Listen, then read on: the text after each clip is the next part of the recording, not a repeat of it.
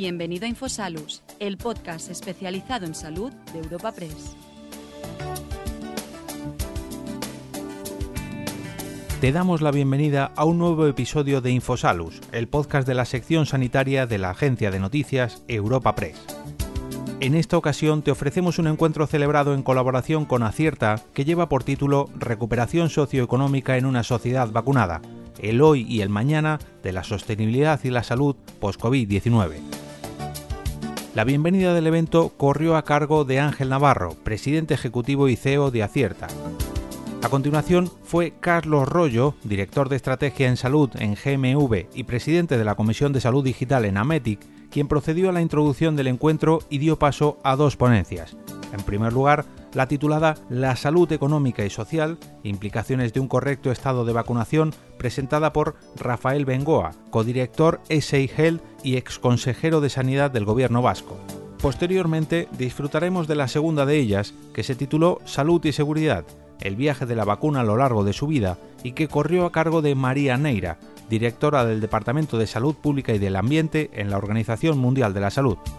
Tras todo esto, te ofrecemos un coloquio moderado por Lina Badimón, patrona de la Fundación Acierta, directora del programa de ciencia cardiovascular del Hospital Sant Pau de Barcelona y profesora titular del CSIC, y que contará con la participación de Eduardo Ródenas, vicepresidente ejecutivo de la Fundación Acierta, y Laura Lechuga, Full Professor of the Spanish National Research Council. En último lugar, podremos escuchar de nuevo a Ángel Navarro, presidente ejecutivo y CEO de Acierta, quien clausurará la cita de hoy. A continuación, le doy paso a mi compañera María Ping, redactora jefa de la sección de Sociedad en Europa Press, quien fue la encargada de abrir este encuentro. Quiero saludar a todos los que estáis esta mañana acompañándonos presencialmente, así como a aquellos que nos estáis siguiendo de manera virtual y dar las gracias a todos los ponentes que van a participar esta mañana en el encuentro. Vamos a poder disfrutar de varias ponencias y de un coloquio y posteriormente eh, tendréis la oportunidad, tanto los que estáis presencialmente como los que nos seguís virtualmente, de formularnos las preguntas que consideréis oportunas a, los ponentes, bien a través de micrófono o bien los que estáis siguiéndonos virtualmente a través del cajetín que aparece eh, al pie del directo. Y sin más, voy a dar la palabra a Rafael Navarro, Ángel Navarro, perdón, para que, al presidente de Acierta para que inaugure el encuentro, cuando quieras, Ángel. Eh, muchas gracias, María. Eh, bueno, les hablo en nombre de la Fundación Acierta y de, y de Acierta, su sponsor mayor. quiero darles la bienvenida tanto a los asistentes digitales como a los asistentes presenciales. Un agradecimiento especial a, a todos los ponentes eh, tanto aquellos que están aquí con, nosotros como a alguno que entrará por vía, por vía digital y, por supuesto, a Europa Press por el soporte y, paraguas y organización de, este evento a través de su reconocida tribuna eh, informativa. No quería hacer referencias personales, pero quiero hacer una referencia personal a, nuestro amigo Carlos Rollo, que ha hecho eh, posible que hubiera en, la, en, la, en, el panel de ponentes personas que, que son muy relevantes en este, en este mundo y, en este momento Carlos está restableciendo de una, de una enfermedad, es también patrono de Acierta y bueno, quería agradecerle personalmente su esfuerzo en este, en este tema. Bueno, ¿cuál es la razón de ser del evento en los pocos minutos que, tengo? Bueno, pues esta es una actividad que está encuadrada dentro de la, Fundación Acierta, dentro de su plan que está aprobado y eh, alentado y dirigido por, por su patronato del cual aquí hay también presencia muy, muy cualificada. Esta actividad, patrocinada por, eh, o sea, realizada por la Fundación y, patrocinada también por su mayor sponsor, que es eh, Acierta, la, empresa, llamémosle, creadora de la, de la, Fundación, contribuye dentro de la Fundación eh, con la dirección de, su patronato a este tipo de, de actividades. La verdad es que mm, sí quería dejar por delante que tengo la sensación, y quiero comentarlo aquí, de que la ciencia con mayúsculas acude continuamente a nuestro socorro en estos primeros años del, siglo XXI. Cada vez la ciencia es más crítica, en la vida. Solamente dos ejemplos. Aparte de la pandemia, quiero añadir eh, el problema que suponen los volcanes y la actitud que, eh, y el, valor añadido que supone, la ciencia. Creo sinceramente que mm, un nuevo paradigma recorre nuestra, nuestra vida. El rol de la ciencia como soporte de la salud y las consecuencias sociolaborales eh, y sanitarias que afectan a, la sostenibilidad, calidad y, crecimiento de nuestra sociedad es, es, evidente. Podría parecer algo nuevo y de hecho déjenme que comparte con ustedes nuestra preocupación a la hora de haber unido palabras como ciencia, recuperación económica, crecimiento, bienestar, business. Bueno, pues estábamos ciertamente preocupados, pero hurgando un poco en el, en el pasado, parece que esto, que parece algo nuevo, no, no lo es. Como la pandemia, eh, hay determinadas eh, circunstancias que sucedieron hace ya de, hace mucho más de, de, 100, de 100 años y les leeré una frase que tiene que ver con eh, el programa de reformas que se trataron de impulsar en España a primeros de, la década del, siglo XX.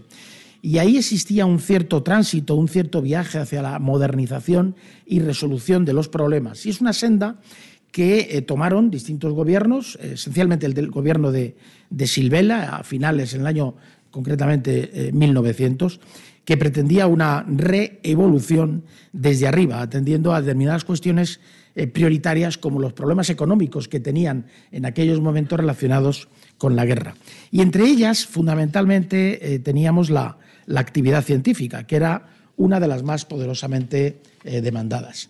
Y fue precisamente, bueno, eh, hay que decirlo con, realidad y con, y con, y con respeto, ¿no? Fue precisamente Ramón y Cajal quien, quien puso el, el dedo en la llaga para señalar determinadas cuestiones que hoy, al unir ciencia y economía, me parecen auténticamente relevantes. Déjeme que le lea un pequeño párrafo de lo que decía eh, Ramón y Cajal en una frase que también me enseñó mi amigo y patrono eh, José Antonio Gutiérrez Fuentes, al que he visto entrar, pero ha tenido que salir por una llamada de teléfono. Fíjense ustedes, lo que, dice, eh, lo que decía Ramón y Cajal es que tras la ciencia original vendrá la aplicación industrial de los principios científicos, pues siempre brota al lado del hecho nuevo la explotación del mismo, es decir, el aumento y la comodidad de la vida al fin y al cabo, el fruto de la ciencia aplicada a todos los órdenes de la actividad humana es la riqueza, el bienestar y el incremento de la población.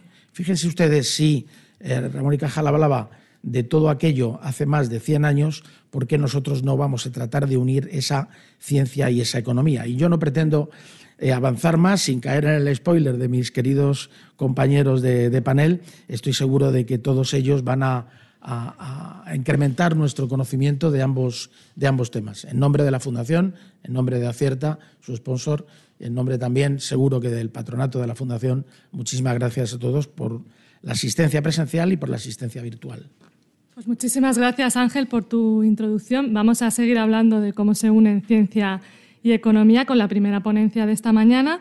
Voy a invitar a la tril a nuestro primer ponente, Rafael Bengoa director de Sea Health y asesor internacional en reformas sanitarias, que nos va a hablar de la salud económica y social y las implicaciones de un correcto estado de vacunación. Cuando quiera. Bueno, buenos días. Eh, muchísimas gracias a la Fundación, eh, Europa Press también, ¿no? Hay que decir, eh, thank you. Este, yo he dedicado prácticamente toda mi vida a asegurar que tengamos un sistema de, un sistema de seguro público en coordinación con, la, el sector privado, en partenariado útil con el sector privado, pero básicamente em, un sector público que obviamente ha sido fundamental em, en esta, en esta eh, pandemia. Eh, sí quería empezar también comentando que la, eh, es un poco prematuro para declarar el fin de la pandemia. Es decir, estamos usando ya la palabra post, la gente habla ya en pasado y eh, es prematuro anunciar eso en términos de salud pública, que es eh, obviamente mi, disciplina con gestión. pero es evidente que las cosas van bastante bien y ya sabemos que aquellos países que han vacunado bien van a liderar la recuperación económica. Y por lo tanto lo que decía Ángel, eh, pues en esa, en esa asociación entre esos dos mundos, pues han pasado muchas cosas en estos, en, estos meses y quería comentar algunos de ellos. Y eh, sobre todo eh, indicar y concentrarme en asegurar que la, la, aunque vaya bien la recuperación económica en nuestro país, que parece que va a ir bien, incluso liderar partes de Europa, eh, puede ser que no aprendamos.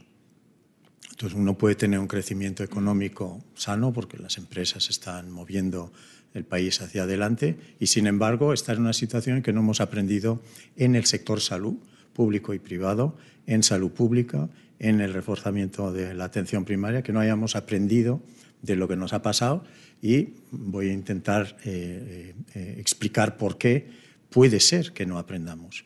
Y eh, si eso es el caso, nos encontraremos obviamente en una situación muy difícil la próxima vez. Em, ¿vais, ¿vais, pasando vosotros o hay un...? Sí. Entonces, simplemente decir, em, podéis algunas cosas de contexto. Ha sido un test de esfuerzo real, no como los de la banca de simulación. Está claro que, que tenemos que aprender. Eh, la banca aprende cuando hace un test de simulación, por eso las hacen. Eh, y sin embargo, nosotros hemos tenido uno en tiempo real y tenemos que asegurar también que aprendamos.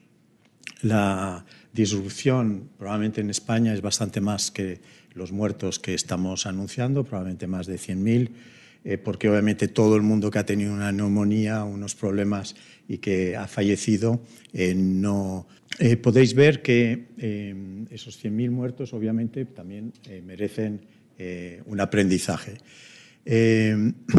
muchos de esos muertos es, mm, no es por el COVID necesariamente solo en sí, sino obviamente ha sido, le estamos llamando muertos por desatención. Es decir, tenemos un mal modelo entre las residencias, los servicios sociales y la sanidad. Y eso hay que corregir. Hay que corregirlo rápido antes de la siguiente pandemia.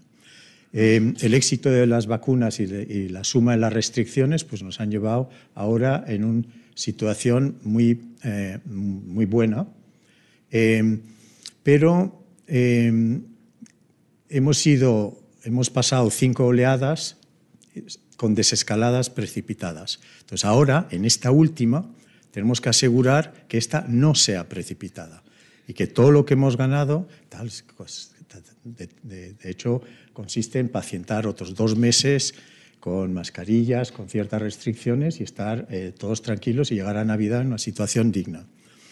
Em, esta idea de que es como una gripe que lanzó Trump, la verdad es que es también una gran mentira, porque obviamente el COVID persistente es una cosa que vamos a tener que arrastrar durante mucho tiempo y es bastante más serio que lo que ocurre después de una gripe. Y por lo tanto tenemos que saber que incluso muchos niños, en 4% de los niños que pasan el virus, eh, tienen un COVID persistente. Y por lo tanto en los colegios ahora no se trata de dejar que los colegios eh, eh, se paseen sin mascarillas, etcétera, porque son el grupo no vacunado y ahí es donde está el virus.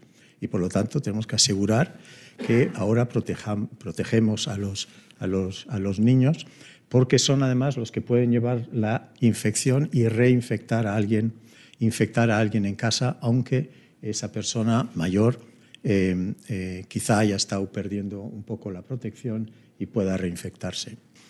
Eh, tenemos esas amenazas de las variantes todavía en el aire, pero parece, según muchos, que el virus anda perdiendo cierta capacidad de buscarse variantes. Es decir, no puede estar un virus siempre buscando variantes y por lo tanto eso entiendo, y que por lo tanto es posible que ya esté eh, llegando a unos límites y se nos vamos a quedar con esta, con esta delta que no ha sido tampoco eh, desplazada por otros. Lo otro ya he comentado. Siguiente. Entonces, em, ¿por qué pacientar? Porque no es el primer virus ni será el último. En los últimos 50 años ha habido 350 335 saltos del mundo animal al mundo humano. No todos han sido una pandemia, pero varios sí. No hace falta decir cuáles.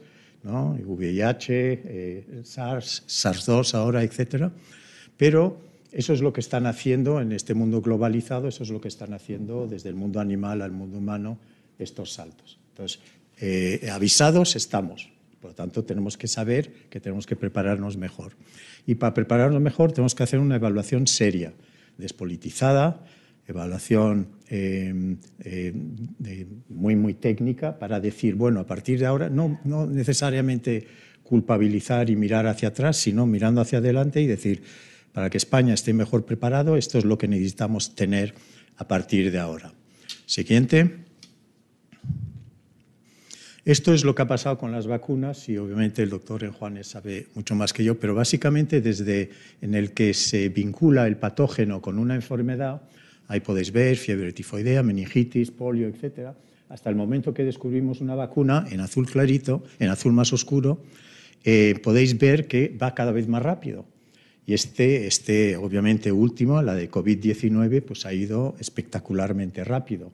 Pero eso qué quiere decir? Es muy buena noticia, es que podemos ir muy rápido. Pero obviamente hay que hacer las cosas con mucha sensatez científica, pero estamos empezando a acelerar. Entonces, si hay un nuevo virus, que lo habrá, por lo que he comentado antes, es evidente que vamos a poder hacer cosas muy, muy rápidos, pero para eso hace falta invertir en ciencia. En España se tiene que comprender que hay que pegar un salto enorme en inversión en ciencia. Es muy, muy importante esa, esa Siguiente. Eh, teníamos tres estrategias hace 18 uh, meses para seguir. Eh, la que siguió Brasil y Estados Unidos, eh, que es rendirse al virus, me rindo, dejo que, que corra el virus, rebaño, busco inmunidad de rebaño natural.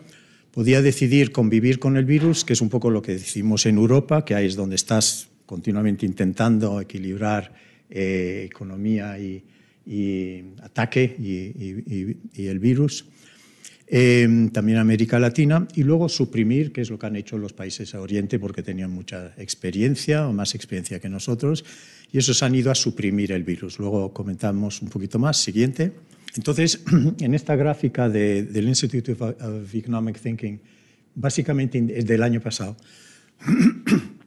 indica que uno tiene una decisión muy, muy compleja políticamente, que es sacrificar vidas para mantener la economía viva o sacrificar la economía para salvar vidas. Entonces, eso antes de la vacuna parece que era lo acertado. Luego, lo que ha ocurrido al principio de este año y durante todo el verano, pero mucho más, digamos, moderados que los nuestros, y entonces han cometido un error.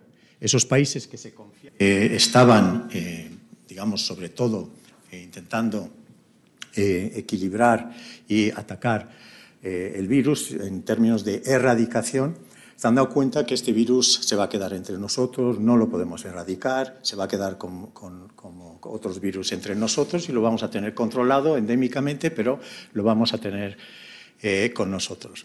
Entonces, esos países se confiaron y cometieron un error, es no comprar vacunas a la misma velocidad que entonces, Australia, Nueva Zelanda, etcétera, ahora andan sufriendo, eh, pero con un nivel de control eh, bastante grande, pero enseguida han tenido que volver a confinar ciudades, etcétera, etcétera.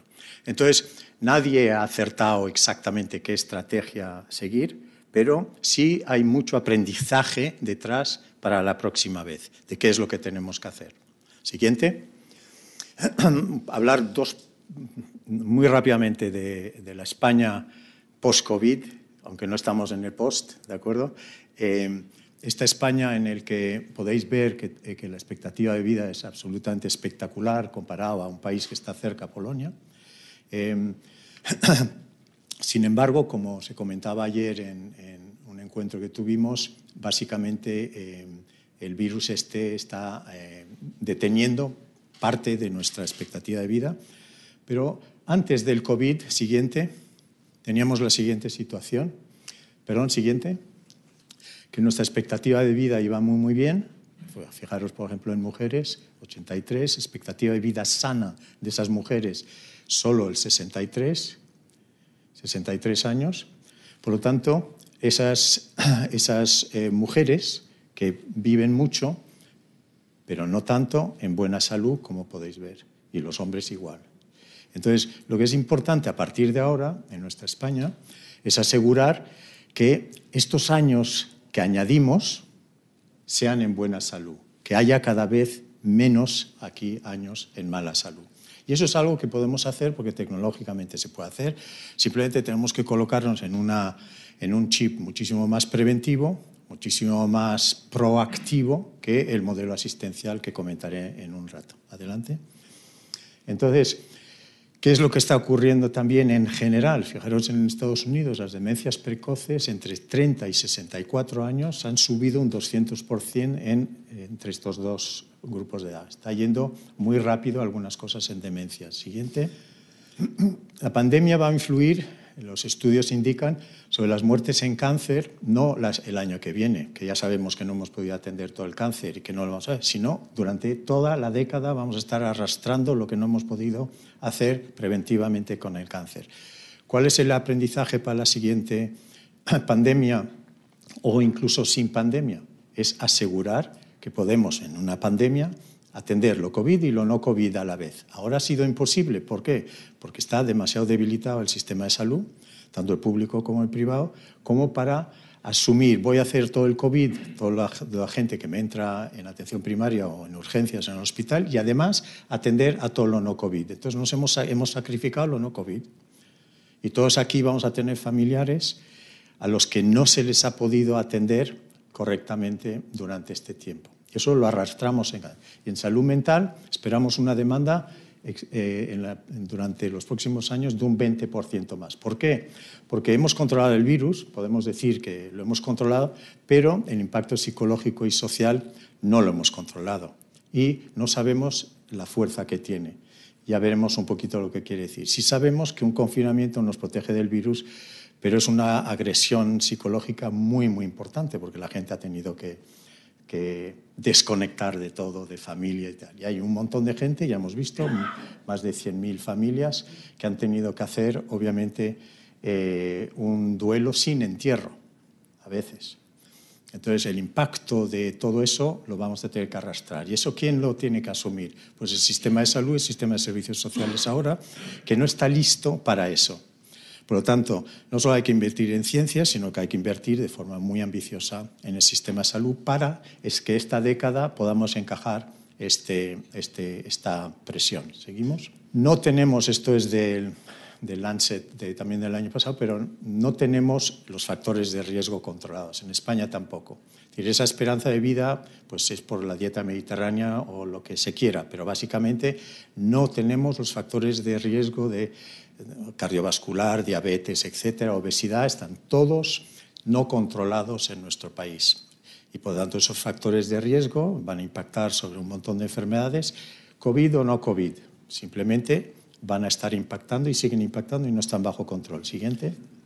Entonces, ¿en qué vamos bien? Porque España ha hecho muchos esfuerzos, ha hecho muchas cosas bien, obviamente en cardiovascular, en ictus, eh, muchos cánceres, es milagroso lo que está pasando aquí, en el tabaco lo hemos hecho bien y tenemos un modelo de atención de agudos, somos muy buenos en agudos, pero somos muy malos para atender la multimorbalidad, la demencia, el enfermo frágil, salud mental, obesidad y no tenemos un modelo que atienda a esos crónicos. Y adivinar lo que hoy está entrando por la puerta en urgencias, en atención primaria, pues algunas de esas cosas, pues sobre todo esto. Esto es lo que está atendiendo nuestros médicos, y enfermería, etc. Eh, y además, obviamente, COVID. Pero esto es lo que está entrando por la puerta, en un modelo que hace esto muy bien. Por tanto, no es, no es compatible, porque estos lo que no les hace falta es un modelo agudo, les hace falta un modelo de crónicos. Y no lo tenemos. ¿Seguimos? Entonces, Pre-COVID teníamos una situación, aparece el COVID, un sistema de salud bastante debilitado e infrafinanciado en España, una sociedad de crónicos, como acabo de explicar, y mucha vulnerabilidad. Entonces vamos a ver lo que pasa después. Seguimos.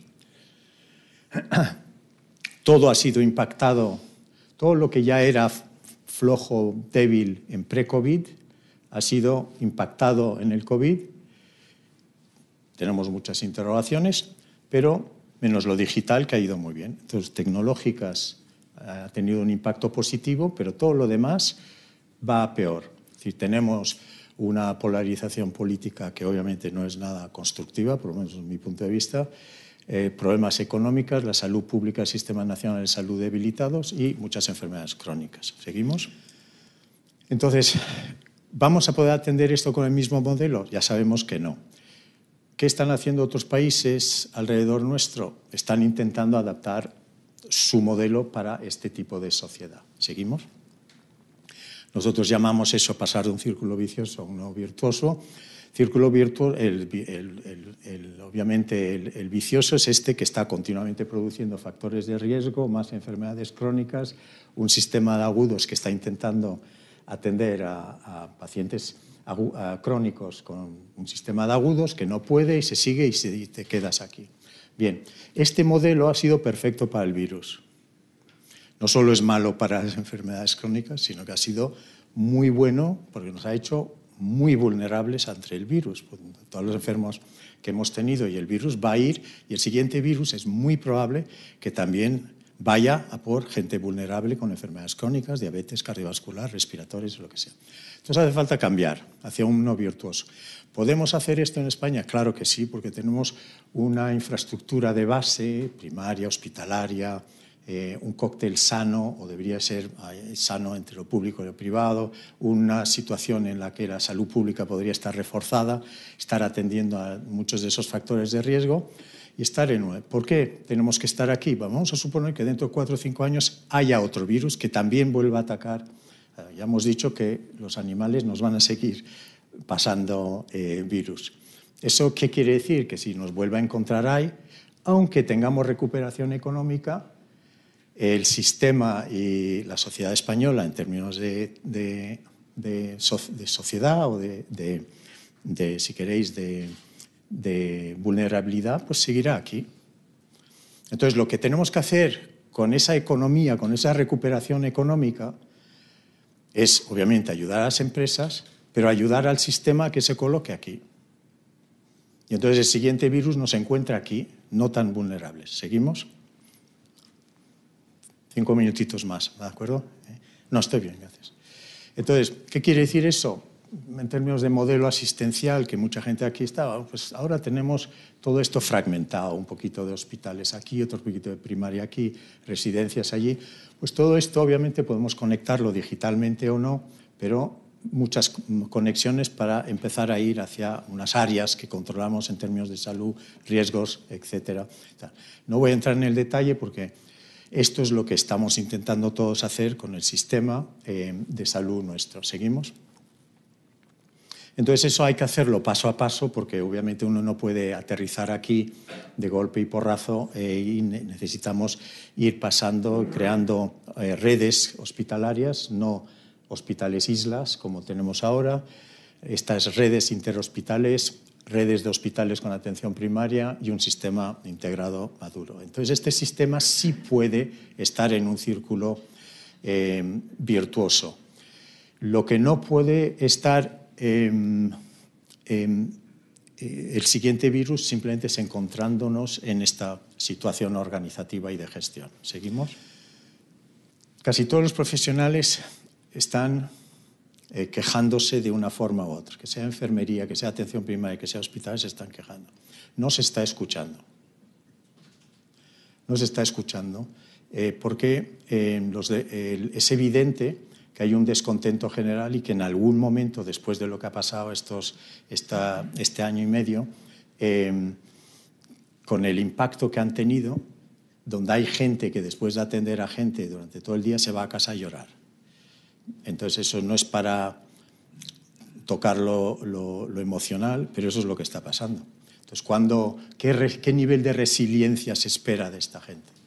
Siguen trabajando en silos, no pueden optimizar toda la medicina, pueden estar estudiando toda la medicina que quieren, pero si el modelo organizativo es uno de agudos que está intentando atender a pacientes crónicos, y frágiles, pues no va a poder, obviamente, ese médico, esa enfermera, atender, hacer bien su trabajo. No entro en más detalles, simplemente la implicación sobre la sostenibilidad del propio sistema de salud es muy mala. ¿Seguimos? Eh, tenemos un montón de herramientas que no teníamos hace 10, 15 años para hacer este cambio. Eh, España va bastante bien en muchas de esas cosas. Estamos más avanzados que prácticamente todos los europeos, menos los daneses y los suecos, en lo que es eh, el mundo digital, etc. Simplemente hace falta que usemos lo digital para transformar el modelo hacia el circuito virtuoso, no para afianzar el modelo que tenemos vicioso. Entonces, sabemos estratificar la población, sabemos hacer muchísimas cosas y que eh, ya están en movimiento, pero no hay un plan para todo esto en nuestro país, no hay un plan. tampoco en las comunidades autónomas. ¿eh? Y aquí están todos los partidos políticos en unas comunidades autónomas, a nivel nacional, etcétera, y nadie tiene esto eh, organizado en un plan a 10 años. Y ahí tenemos un problema importante, porque no hay una visión. ¿Seguimos? Pasar de aquello a esto, ¿seguimos? Entonces, eh, las últimas dos, eh, ¿por qué vamos a tener más eh, pandemias? Pues, pues porque Europa es la parte más conectada de la Tierra. De los 25 países mm, más conectados, 19 están en Europa, son estos. Y es probablemente por eso que hemos tenido en Italia, España y todos estos países la pandemia que hemos tenido, porque estamos muy conectados. Y como esa conexión en el mundo global que tenemos, vamos a seguir teniéndola, adivinar lo que va a hacer la siguiente variante o el siguiente virus. ¿Seguimos? Entonces, si el 75% de las enfermedades eh, que hemos tenido provienen del mundo animal, hay que empezar a controlar el mundo animal. Y María igual nos habla de One Health, que es el movimiento para estar trabajando clima, eh, a la vez el mundo animal y el mundo humano de, de, una forma combinada, lo que se llama One Health ahora. Entonces, eso es el movimiento que tenemos que seguir a nivel internacional y nacional. Eh, nosotros en España tenemos muy, muy dividido la gestión del animal, la gestión de lo humano y la gestión del clima. Esos tres son un cóctel que hay que empezar a mirar como una combinación. Entonces, si, va a haber 300, eh, si ha habido 335 saltos en los últimos 55 años, tenemos que esperarnos más, habrá más. Y entonces la pregunta que nos tenemos que hacer, y os dejo contestar, porque yo no tengo la respuesta, es si nos va a encontrar eh, el siguiente virus el mismo nivel de vulnerabilidad. Gracias.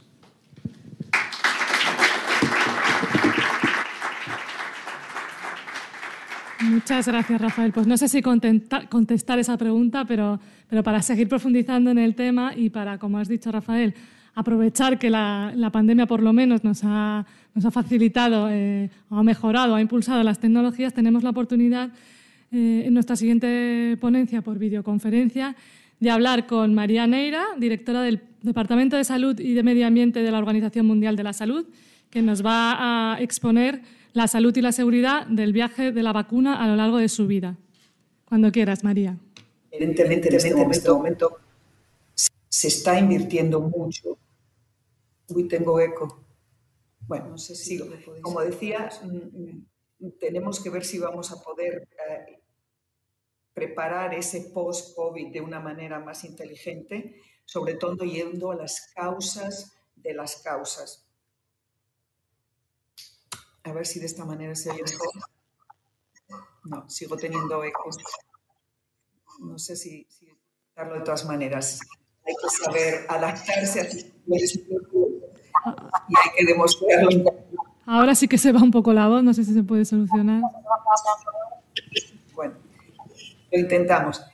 Eh, como decía, el punto de ir a las fuentes de esos fallos estructurales. Uno de ellos es claramente nuestra relación con los ecosistemas y el medio ambiente. Eso ha sido una de, de las lecciones más claras que hemos aprendido y que nos ha demostrado que si seguimos haciendo lo mismo, cualquier otro virus, sea el que sea, o cualquier otra situación de crisis de salud pública, nos va a encontrar con las mismas debilidades. Y también estamos poniendo las bases para que nuestra economía y ese famoso desarrollo sostenible no exista. Como industria, como sector privado, como, como sociedad que tiene que avanzar económicamente también, tenemos que cambiar completamente esa cultura de relación con el medio ambiente. Tenemos que dejar de contaminar esencialmente todo lo que tocamos y, y tendremos que entender que seguir tirando toneladas de plástico que van a terminar en el océano y que luego terminarán en nuestros intestinos seguramente nos genera una vulnerabilidad importante. Eh, contaminar el agua que bebemos o, utilizar agresivamente eh, pesticidas o fertilizantes en una una agricultura intensiva que no tiene ningún respeto del medio ambiente y por lo tanto no tiene ningún respeto de nuestra salud, seguir con una deforestación agresiva que facilita ese contacto de cierto tipo de animales con humanos y que hace que esa barrera salud humana y salud animal se rompa, es crear perfectamente todas las condiciones para que en un futuro, sea este virus o sea otro, o haya otro problema en el que no estamos todavía anticipando, nos vaya a, encontrar en una situación muy frágil. Eh, por eso este, este triángulo de salud animal, salud humana y salud ambiental tiene que ser a partir de ahora uno de nuestros, eh, digamos, principios de actuación. Es el llamado efectivamente One Health, una salud, y es la única manera como a partir de ahora tenemos que pensar en salud pública. Eh, de todas maneras, hemos olvidado en alguna parte de todo nuestro recorrido en la sanidad, hemos olvidado la prevención primaria. Nos hemos focalizado mucho más en la parte asistencial, pero tendremos que recuperar no solo esa cultura, como os decía, de respeto al medio ambiente, a la naturaleza, a la biodiversidad, es en el fondo la que nos da de comer, de beber y de respirar, sino que también esa cultura de la prevención primaria, esa cultura de, los factores de riesgo. Ahora mismo, uno de los factores de riesgo importantísimo que hemos detectado durante la pandemia es la exposición a la contaminación del aire. Tenemos el 90% de la población humana respirando un aire que no cumple las directivas que el OMS acaba de reforzar precisamente. La semana pasada hemos rebajado muchísimo esos niveles de, eh, contaminantes, su, nivel de exposición para que no causen daño a la salud humana, lo hemos reducido de forma importantísima, entendiendo que con eso se podría salvar millones de vidas todos los años. Cuando tenemos una estrategia tan clara de calidad de aire que hay que combatirlo, hay que movilizar también al sector privado, a, todo lo que sea desarrollo económico, que por ahí va a haber mucho business también, va a haber muchas oportunidades, no solo en tecnología para reducir la, contaminación del aire, sino en ideas, en, la aceleración de esa transición energética que necesitamos desesperadamente. Fundamentalmente tenemos cuatro transiciones que tenemos que hacer para llegar a ese círculo virtuoso que decía Rafael como sociedad y el sector de salud pública tiene que ayudar a liderar esas transiciones. Una es claramente la transición a una energía no contaminante, una energía limpia, que evite esa combustión que nos está de alguna manera matando literalmente y generando un coste para el sistema sanitario enorme.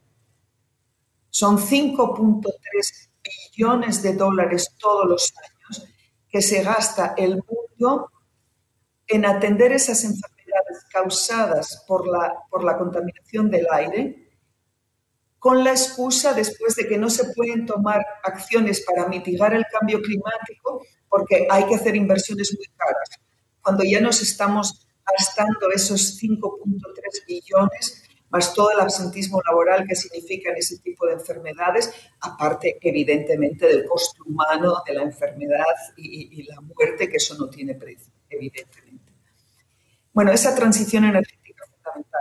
La transición urbana de cómo van a ser planificadas nuestras ciudades de una forma más saludable para que nuestros factores de riesgo como la obesidad, el sedentarismo, esa falta de conexión social que nos lleva también a, aumenta también las enfermedades mentales, pueda estar reducida. Y una vez más reduzcamos esa vulnerabilidad y que cualquier virus nos encuentre en una situación menos vulnerable donde esas ciudades no sean perfectamente cajas de transmisión de cualquier eh, agente infeccioso que va a encontrar un terreno perfecto. La tercera transición importantísima es la de los sistemas de eh, producción de alimentos. Y ahí viene de nuevo el concepto este de, una salud, de, One Health. Si no cambiamos ese sistema de producción de alimentos desde el principio, desde la utilización de, de qué terrenos, qué tipo de productos, cómo generan, hasta el, la eliminación de los residuos. Un tercio de la comida que producimos la eliminamos y hay que eliminarla además. Entra en el círculo de reciclaje, que no se recicla, con lo cual estamos agrediéndonos de una manera increíble. Y la cuarta transición que tenemos que hacer es la, digital y la tecnológica, que ya está en marcha y, todo tiene que ver con bueno, inversiones también en investigación y ciencia. Pero creo que esa estamos un poco más acelerando en ese proceso. Las otras tres estamos todavía, necesitamos mucho empujón y tenemos que usar el argumento salud de cómo es eh, eh, la protección y la promoción de nuestra salud y de nuestro bienestar la que tiene que acelerar todas estas agendas. Dos cuestiones más muy rápidas y ya lo dejo aquí. ¿Cómo aprovechar las oportunidades a nivel internacional? Una va a ser ahora la, COP26, la cumbre del cambio climático en Glasgow en unas semanas. La OMS está preparando un informe que se llama precisamente el motivo salud, el argumento salud para más acción en cambio climático. Porque todas las acciones que se tienen que tomar para mitigar las causas del cambio climático van a generar un beneficio en la reducción de la contaminación del aire, van a generar beneficios enormes para la salud y, por lo tanto, esa, estrategia, ese acuerdo de París de luchar contra el cambio climático, en el fondo es un tratado de salud pública puro y duro. Tenemos que apoyarlo como comunidad de, de, de salud extensa, tenemos que asegurarnos de que hay una ejecución del, Tratado de París, porque nos estamos jugando la salud, nos estamos jugando esa vulnerabilidad en la que estamos sometidos en este momento y nos estamos jugando la economía, por supuesto, y una recuperación saludable y mucho más verde. Otras oportunidades, evidentemente, la cumbre de, biodiversidad y salud y todo este movimiento de One Health que va a generar mucho interés político, va a haber muchos fondos que se van a dedicar también y que confiamos que, que se haga de una manera estratégica. Hemos hablado de la vacuna del, del, COVID-19. Yo creo que hay otra vacuna muy importante que tendremos que poner en marcha y que está delante de nosotros, que es la vacuna de la, de la inteligencia humana, de, conseguir hacer una revolución en nuestros modos de vida, nuestro modo de consumo, en nuestro modo de relacionarnos con el medio ambiente y con los ecosistemas, de manera que nos protejan en lugar de nosotros destruirlos y que luego de alguna manera nos eliminen y nos, nos pongan en esta situación de vulnerabilidad en la que estamos ahora. Mensaje positivo porque tendremos que, que usar todas estas oportunidades tenemos una generación ahí detrás que por primera vez tenemos en la calle, en manifestaciones multitudinarias alrededor del mundo, a niños, a, adolescentes que nos están gritando que tenemos que hacer algo para luchar contra el cambio climático. Bueno, demostrémosle que podemos hacerlo. El sistema de salud, el sistema sanitario puede contribuir también de forma importante a la reducción de emisiones de, CO2, de, gases a efecto invernadero, si el sistema sanitario global fuera un país, seríamos el quinto país responsable de emisiones. Con lo cual, en esta decarbonización tendremos que contar también con el sistema de salud y estamos empujando a los sistemas de salud de los países, obviamente, eh, desarrollados, que son los que contaminan, a que tengan un sistema de salud menos contaminante que reduzca las emisiones. Y en este sentido, la, Inglaterra se ha comprometido ya en 10 años a partir de ahora de llegar a la cero emisiones, carbón neutral, de su sistema sanitario. En el procurement, o sea, la, distribución, el, todo el uso de recursos y genera además una motivación increíble entre los profesionales sanitarios. Así que hay muchas ideas en la mesa, hay muchas iniciativas para hacernos menos vulnerables, para como sociedad generar mucho más bienestar y asegurarnos de que sea lo que sea el próximo riesgo, nos va a encontrar mejor preparados y con una estructura de base mucho más sólida que nos haga menos vulnerables. Muchas gracias.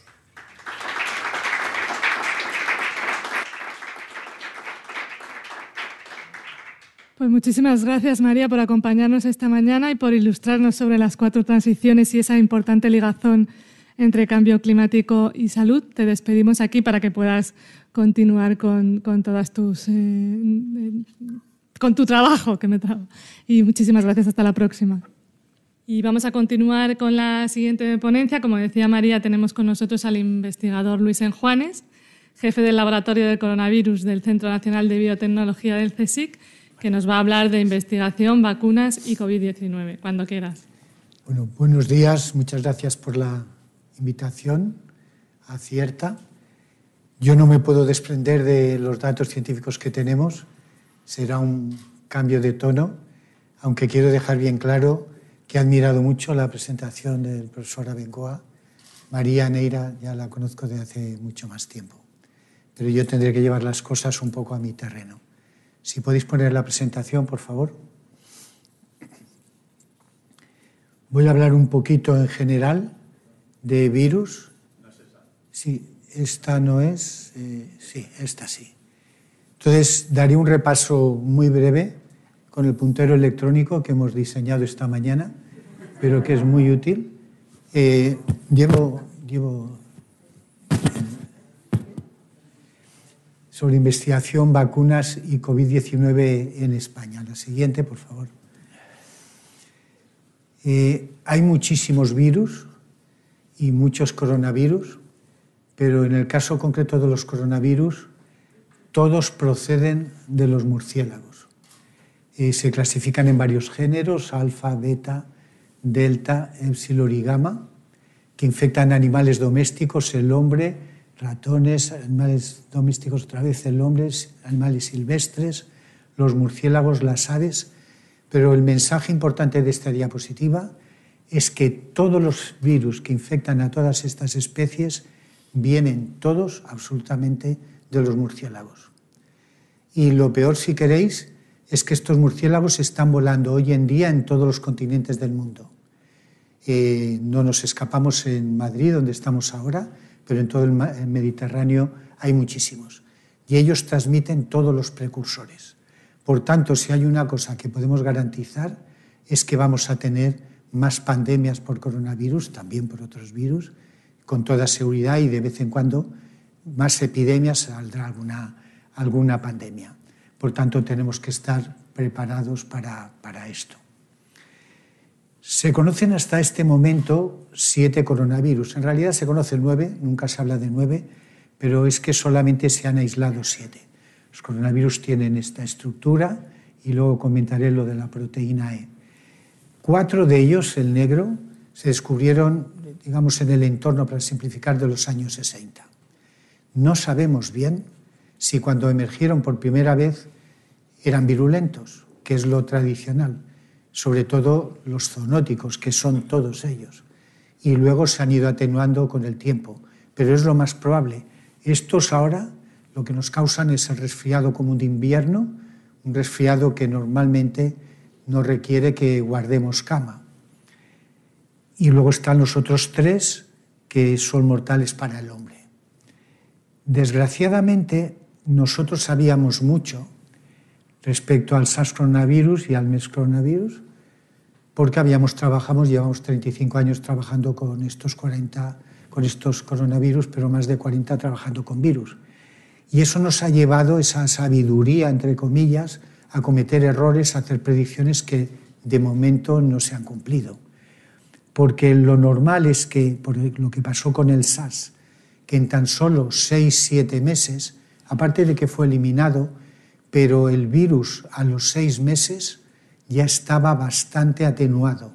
Esto sucede por lo general con muchos virus. Por eso cuando nos preguntaban en la televisión, en la radio, nosotros contestábamos de acuerdo con el conocimiento que teníamos, la experiencia previa. Pero hoy en día repetimos esta pregunta a eh, gente, doctores, muy bien posicionados en hospitales españoles como La Paz y de este nivel, y nos dicen, lo siento Luis, pero el virus cada día se disemina mejor, pero no ha bajado su patogenicidad, lo cual es un poco preocupante. Estos tres virus se parecen entre sí, pero la distancia genética que hay entre el SARS coronavirus que apareció en el año 2002 y la del SARS coronavirus, 1 y la del 2 es superior, un poco superior al 80%. Pero esto es muchísimo más de la distancia genética que hay entre el cerdo y el hombre. De manera que aunque a veces queremos ya tener la verdad con analogías o identidades de secuencia del 95-96,5% de un coronavirus con el actual, que nos parece pues este se deriva del otro, eso no necesariamente es así, porque esa diferencia del 4,5% es la diferencia genética entre los cerdos y el hombre también. La siguiente, por favor. Esta tabla es un resumen rápido de estos tres coronavirus patógenos para el hombre. El SARS coronavirus 1 salió en el 202, infectó 8.000 personas, murieron aproximadamente el 10%, y se diseminó a 29 países. Atención con este virus. El coronavirus del Oriente Medio salió 10 años después. Desde entonces hasta ahora, 2021, solamente ha infectado, que esté registrado, a 2.650 personas. Pero ojo, porque ha matado a más de 800, esto es el 37%. Ni la fiebre que apareció el virus de la gripe de 1918 mataba el 1,8%. Por eso, muy sabiamente, la Organización Mundial de la Salud puso al MERS en la lista de los virus potencialmente más peligrosos que existen en este momento. Por ejemplo, el SARS-CoV-2, que apareció en el 2019, ha infectado a 233 millones de personas, casi nada, comparemos los números, eh, ha matado a casi 5 millones de personas, pero su nivel de infectividad, de, mortalidad es del 2%, pero su nivel de diseminación es una pandemia 235 países. Esto tal vez lo repita porque yo no memorizo nunca las presentaciones más de una vez. Lo normal es que un virus, si es un virus zoonótico, cuando pasa, cruza la barrera de las especies y pasa a las personas, no está adaptado y no se disemina bien, pero rápidamente va acumulando mutaciones y aumenta la velocidad de diseminación. Los virus no piensan, pero su ventaja es que hacen billones y billones de virus, ninguno de los cuales es igual a otro. No hay dos virus RNA que tengan el mismo genoma. Por eso esa variabilidad les da el potencial de poder cambiar de especie, porque siempre se genera un virus que, aunque inicialmente infectaba solamente a una especie, esa variante al final acaba encajando con el receptor de las células humanas y se produce entonces una zoonosis, que es muy probablemente lo que está sucediendo en este momento. La siguiente, por favor. Uno de los temas en los que bueno, a mí me gusta, porque me he dedicado muchos años de la vida a, a dirigir las comisiones de seguridad biológica, es el origen del virus. El origen del virus es importantísimo que lo averigüemos, porque si no sabemos de dónde nos ha venido, pues difícilmente podemos quitar del medio a ese más que probable vector mamífero intermedio que lo ha recibido del murciélago y luego nos lo pasa al hombre. Pero por las características de este virus, que produce infecciones asintomáticas, cuando uno en realidad se va a enterar que ya lo tiene en su zona, pues han pasado ya por lo menos dos semanas y se ha diseminado y eso te despista en, descubrir el origen del mismo. Esto resume 10 o 12 diapositivas que llevo en una presentación normal, porque estamos sufriendo, yo por lo menos, una especie de acoso de la prensa mundial, del Daily Telegraph, del Washington Post y de, otras revistas, porque en, en, el mes de febrero de este año mandamos 22 científicos de todo el mundo una carta a la revista The Lancet, que todos conocéis muy bien, una revista muy importante, donde decíamos que ya estaba bien de especular que lo que se necesitaba era conocimiento científico, pero que la mayoría de los datos lo que estaban demostrando es que lo más probable es que el virus pasase de un mamífero que teníamos próximo al hombre. Eso está basado en un montón de evidencias, mejor que me controle y no empiece a citarlas, pero el lugar donde apareció, en la ciudad de Wuhan, cuyo núcleo tiene 14 millones de habitantes, pero si contamos todos alrededor son 20, el virus apareció en la ciudad de Wuhan, que está atravesada por el río Yangtze, el tercer río más grande del mundo, pero siempre al norte del río. Mientras que lo que se está especulando por algunos medios que se haya escapado del laboratorio de, virología de Wuhan, ese laboratorio está al sur. Y no voy a presentarlo, tengo, pero tenemos datos de un magnífico papel que ha sacado Edward Holmes, que es un eminente epidemiólogo molecular, es un biocomputador. Eh, en este momento, y por resumir y no siguiendo dando más datos, la explicación más directa para el origen del SARS es que corresponde a un evento zoonótico, nos viene de algún animal. Esto lo podría explicar con datos que yo creo que son muy, muy convincentes. Es lo que ha pasado con los otros siete coronavirus que nos han invadido. No hace falta hacer ninguna historia. Estos virus recombinan muy bien y hay elementos que lleva el virus nuevo que están presentes en los virus de los ratones, en virus humanos, el Hong Kong University 1 y 2, eh, el virus de las vacas. No hay que hacer ningún esfuerzo porque la replicación de estos coronavirus implica un salto mortal es una síntesis de RNA que es discontinua y eso requiere eventos de recombinación que pasan todos los días con mucha frecuencia.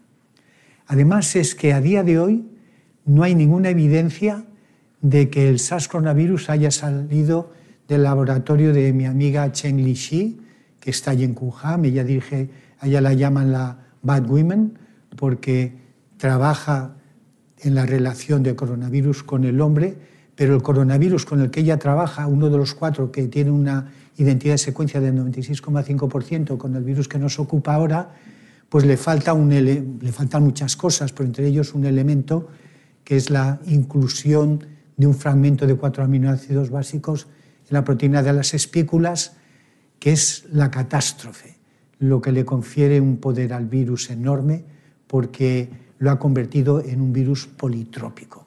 Los coronavirus tienen muchas estratégicas, pero este ha adquirido esa porque este virus, al llevar ese elemento, puede ser procesado, porque si no, no infecta, en cualquier tejido. Y mientras que el virus del 2002 nos infectaba el tracto respiratorio y el tracto intestinal, este nos infecta cualquier órgano y, cuando ya sale, ya sale activado para poder infectar cualquier otro sitio. Entonces, pero aparte de todo, no hay ninguna evidencia, nadie del laboratorio de Shenglixi ni del laboratorio de virología en general de, Wuhan eh, ha sido infectado en el laboratorio. Todos eran seronegativos en el mes de marzo. La posibilidad, no obstante, la posibilidad de que haya habido un accidente en algún laboratorio no la podemos excluir científicamente si somos serios, pero la probabilidad de que sea como los otros coronavirus que se conoce, eh, que nos haya venido de medios naturales, es eh, lo que nosotros en este momento estamos defendiendo. La siguiente, por favor. Y necesitamos encontrar de dónde viene, porque si no, no estamos eliminando la fuente. Entonces es por eso muy importante. ¿Qué es lo que hacemos para combatir estos virus? Que es un poco el centro de la presentación de hoy. Pues desarrollar vacunas. Y esto es una súper simplificación. Yo antiguamente daba un curso entero de, de vacunas. Hay varios tipos de, de vacunas.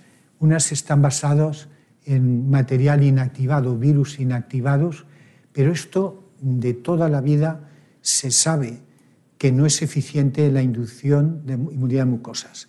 Nosotros tenemos dos sistemas de inmunidad, simplificando, la sistémica, que es la que nos protege los órganos internos, y la que actúa en aquellas partes de nuestro organismo que están abiertos al exterior, como el tracto respiratorio, el tracto entérico, los ojos, etc.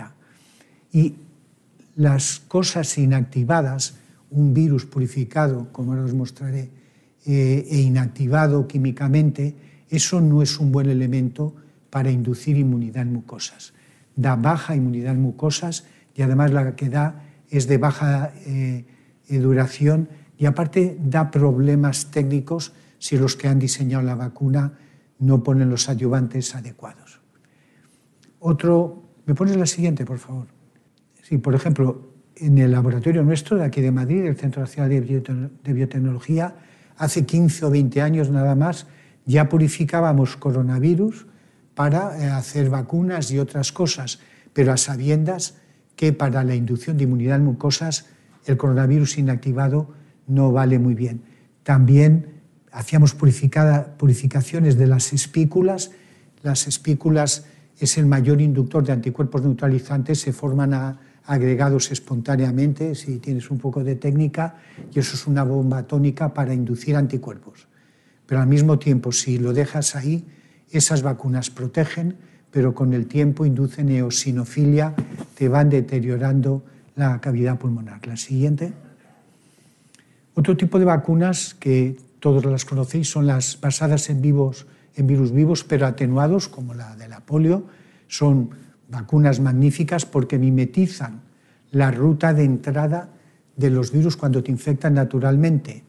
Son altamente inmunogénicos y dan una memoria muy larga. Pero, ojo, porque como he dicho, los virus son vivos y hay problemas de bioseguridad. Yo si una cosa he aprendido a lo largo de cuarenta y tantos años trabajando con virus es que no te puedes fiar de ellos, porque tienen esa capacidad de generar billones y billones y billones de variantes que tú los atenúas, pero luego ellos pueden revertir más pronto o más tarde y de esto hay mucha evidencia. Otro tipo de vacunas, como las que, una de las que se están utilizando, están basadas en vectores virales. Es el caso de la AstraZeneca. Ellos cogen un adenovirus al que le han quitado el 25 o el 30% de los genes, esos adenovirus ya no se pueden propagar, están preparados de antemano, tienen la virtud de que pueden producir 10 a la 13 partículas infectivas por mililitro, lo que las lleva a que el coste de las vacunas, como pasa con AstraZeneca, es de en torno a 2 euros son las que menor coste tienen. Y tiene una seguridad documentada. Documentada la seguridad, sí, pero ya sabéis que de cada millón de personas vacunadas, pues tenemos uno, dos o tres muertos. Esto ahora se está reduciendo porque si te vacunas y tienes una serie de síntomas y vas a un hospital importante, cualquier hospital de España importante, saben cómo prevenir eso en este momento. Antes no lo sabíamos y dan una inmunidad que es bastante eficiente. El otro tipo de vacunas que todos sabéis son las que están basadas en un RNA que codifica el antígeno viral, la proteína de las espículas, esa proyección, que es el mejor inductor de anticuerpos neutralizantes y también de linfocitos T. Eh, ahora bien, por su sencillez, que consta de 10 elementos, uno el RNA, para que codifique la proteína y otros nueve que son el delivery system, lo que envuelve al RNA para protegerlo, para que no se degrade, porque es una vacuna muy sensible, esa sencillez, que es la que le gusta a las industrias, hace que puedan tener un desarrollo muy rápido. Pero tienen un inconveniente, como todos sabéis. Hay dos problemas, el de la estabilidad, que hace que tengamos que a día de hoy, yo creo que eso se solucionará hay que guardarlas a menos 20 grados o menos 70 grados, Y otra cosa es que este RNA no se amplifica. Si das un microgramo, eso es lo que tienes, al principio y al final. Y eso hace que hay que dar unas cantidades de RNA que son muy elevadas y dar dos dosis. Estamos muy contentos de tener estas vacunas, pero la inmunidad que inducen no es completa, dista mucho de ser completa. Como sabéis, las personas inmunizadas con estas vacunas eh, tienen la suerte de estar inmunizadas con ellas, no quiero que se vea una visión negativa, pero no inducen una inmunidad esterilizante. A pesar de las dos dosis, se pueden infectar las personas, pueden amplificar el virus y pueden diseminarlo. Ahora eso sí, protegen frente a una patología fuerte, no tienen que hospitalizarte y desde luego no te mueres y por tanto son un regalo a día de hoy, pero hay mucho que mejorar en ellas. Por eso nosotros teníamos la suerte de llevar ya muchos años trabajando con coronavirus y una de las cosas que, de los, aspectos que trabajábamos era el desarrollo de vacunas. Y lo que pensamos mejorar estas vacunas haciéndolas con un RNA, pero que fuera un replicón, es decir, que se autoamplifica, se puede autoamplificar entre mil y cinco mil veces. Esa autoamplificación hace que tengan una potencia muy grande y que también tengan esta otra propiedad de aquí, que para mí es la más importante. Que quede claro, ya lo dije y lo repetiré, que no nos fiamos de los virus porque nadie se puede fiar de un virus vivo.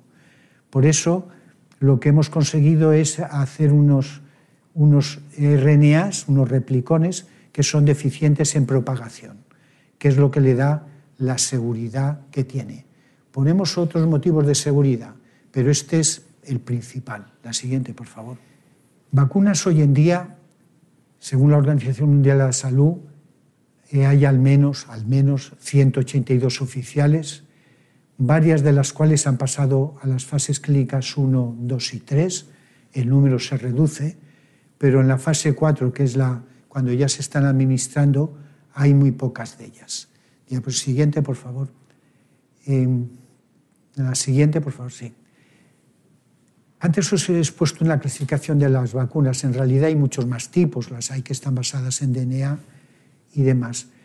Pero las que están basadas en un RNA autoamplificativo, hay solo cinco, según la Organización Mundial de la Salud, y es en las que nosotros nos metimos para poder resolver estos temas. La siguiente, por favor. En el laboratorio estábamos estudiando las bases moleculares de la virulencia. ¿Por qué?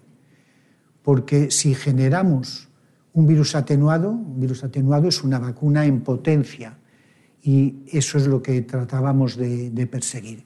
Pero esto se dice muy fácilmente, este objetivo, pero es muy difícil de realizar. La siguiente, porque estos coronavirus tienen un genoma RNA, pero es el genoma más grande, 30.000 nucleótidos, que se conoce para cualquier virus RNA. Y hubieron muchos intentos en el mundo en, poder generar una copia DNA, cDNA. ¿Por qué? Porque la ingeniería genética no se puede hacer con las moléculas de RNA. Eso de cortar y pegar y quito genes y pongo genes se hace con, con DNA. Y todo el mundo en Estados Unidos, en Alemania Inglaterra, también nosotros, estábamos intentando hacer una copia cDNA.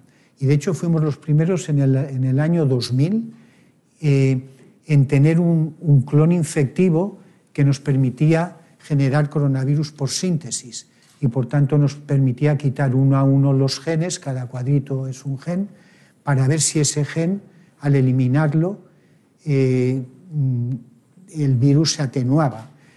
Todos estos genes de aquí, casi todos ellos, son genes no esenciales para la replicación del virus. Si se los quitamos, el virus se continúa replicando. ¿Pero para qué los llevan?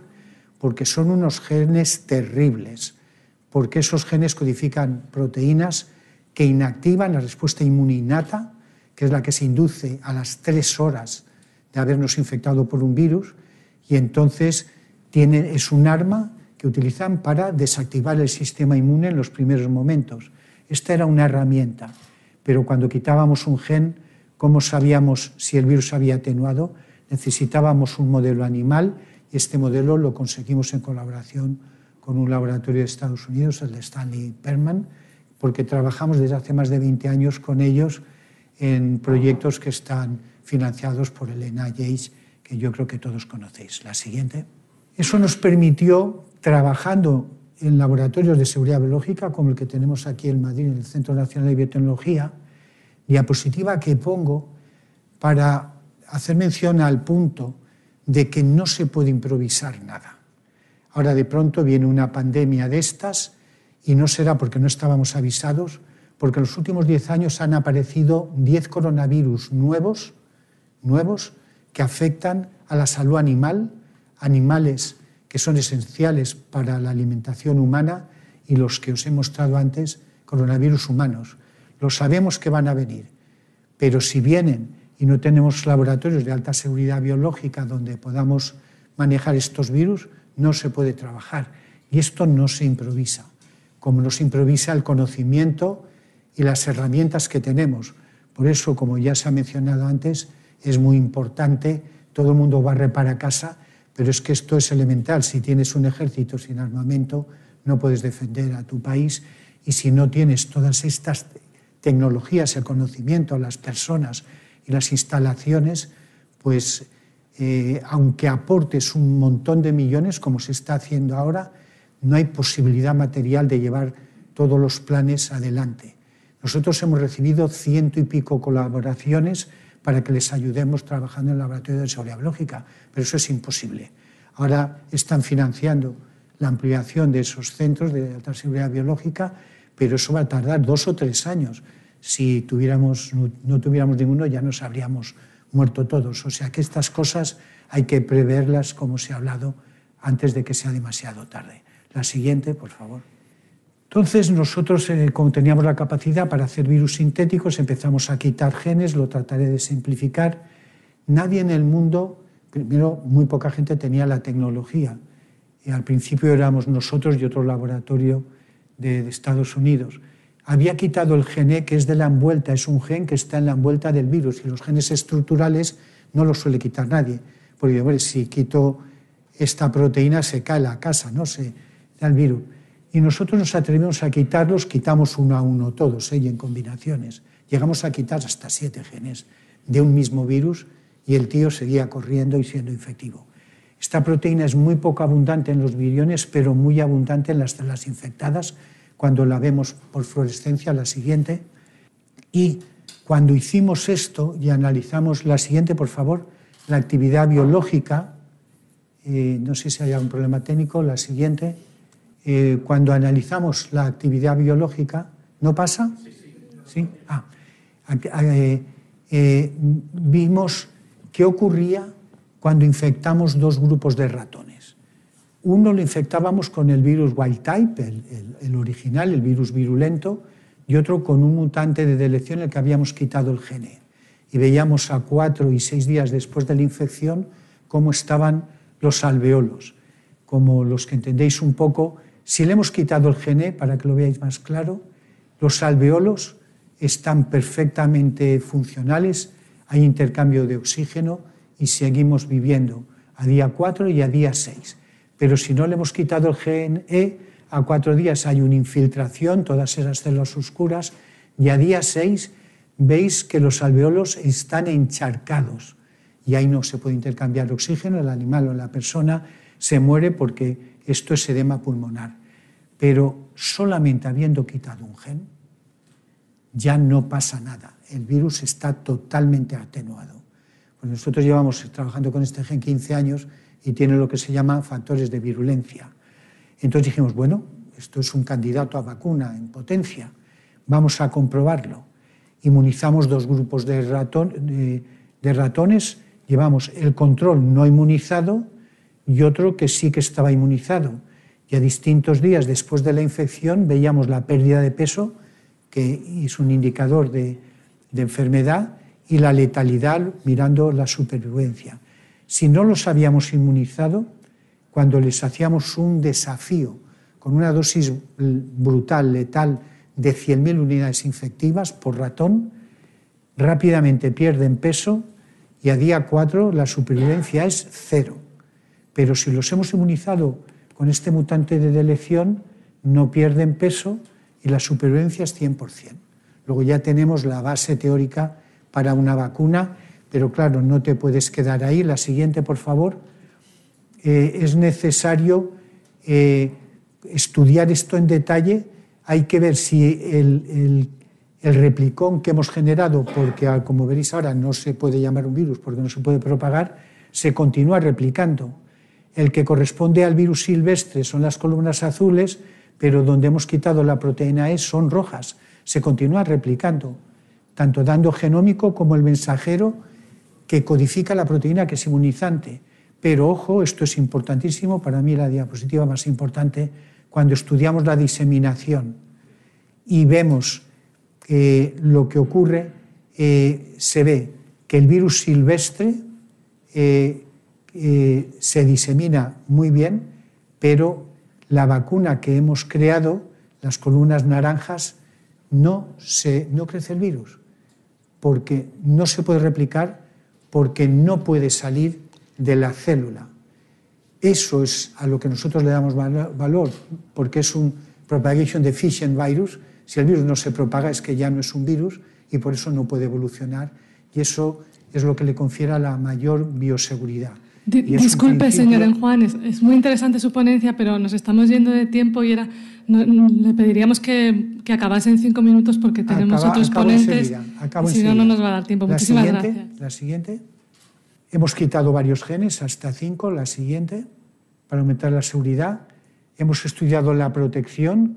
Cualquiera de estas vacunas que hemos hecho eh, protege porque no hay pérdida de peso y la supervivencia es del 100%. Si no están inmunizados, pierden peso y se mueren en siete días. La siguiente. Y la característica de esta vacuna es que induce inmunidad esterilizante. Es decir, que cuando hacemos un, inmunizamos y tres semanas después hacemos una infección, pues el virus control crece muy bien, pero en los animales inmunizados no hay crecimiento. El virus trata de entrar, pero está muy bien inmunizado con una única dosis. Tengo que decir que es intranasal, induce la inmunidad en las vías respiratorias, que es por donde entra el virus y donde se necesita. La siguiente, que la voy a dejar como la última, eh, estamos trabajando en dos versiones una que llamamos que está basada en virus-like particles. Si infectamos con ese replicón, se forman unas partículas redondas que son análogas a las que da el virus silvestre, por eso se llaman virus-like particles.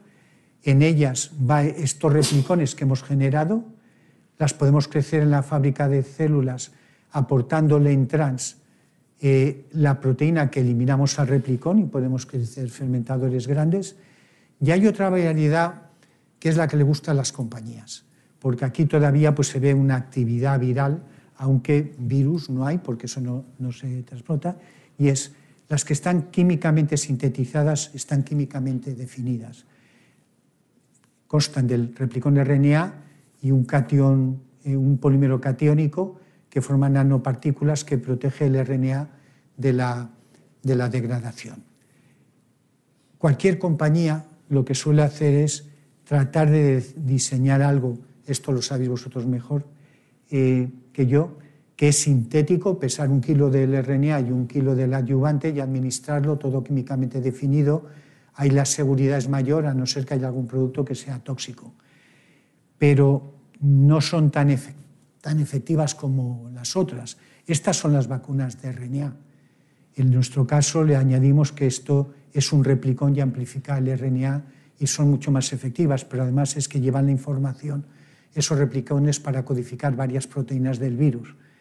La contrapartida es que cuesta más tiempo desarrollarlas. La obtención de las VLPs es mucho más rápida y mucho más económica y se puede hacer con grandes títulos. De todas formas, el mensaje de esta parte es que normalmente en las compañías, afortunadamente, el que dirige los movimientos que hay que hacer, desde luego, no son los científicos, son primero los economistas y luego otros escalones en los que se busca pues la rapidez, afortunadamente, y eso ha sido muy útil en este caso, aunque el producto ellos conocen perfectamente que no es el mejor y que la vía de administración tampoco es la más correcta. La vacuna de la gripe, por ejemplo, pues mm, es muy beneficiosa para la humanidad, pero su efectividad, particularmente en personas mayores, puede caer del 35 al 50%. Por tanto, no es eh, todo lo perfecto que se querría. Pero las compañías saben perfectamente cómo hacer que esa efectividad suba al 80, 90, 95%. Pero claro, eso tiene unos costes porque las agencias que regulan la administración del medicamento requieren muchísimos más controles para su aprobación y, lógicamente, los economistas toman la decisión de ir a la que sale pronto, la que gana la batalla y la que se puede implementar. Voy a parar aquí, que esto ya ha salido tiempo. Muchas gracias.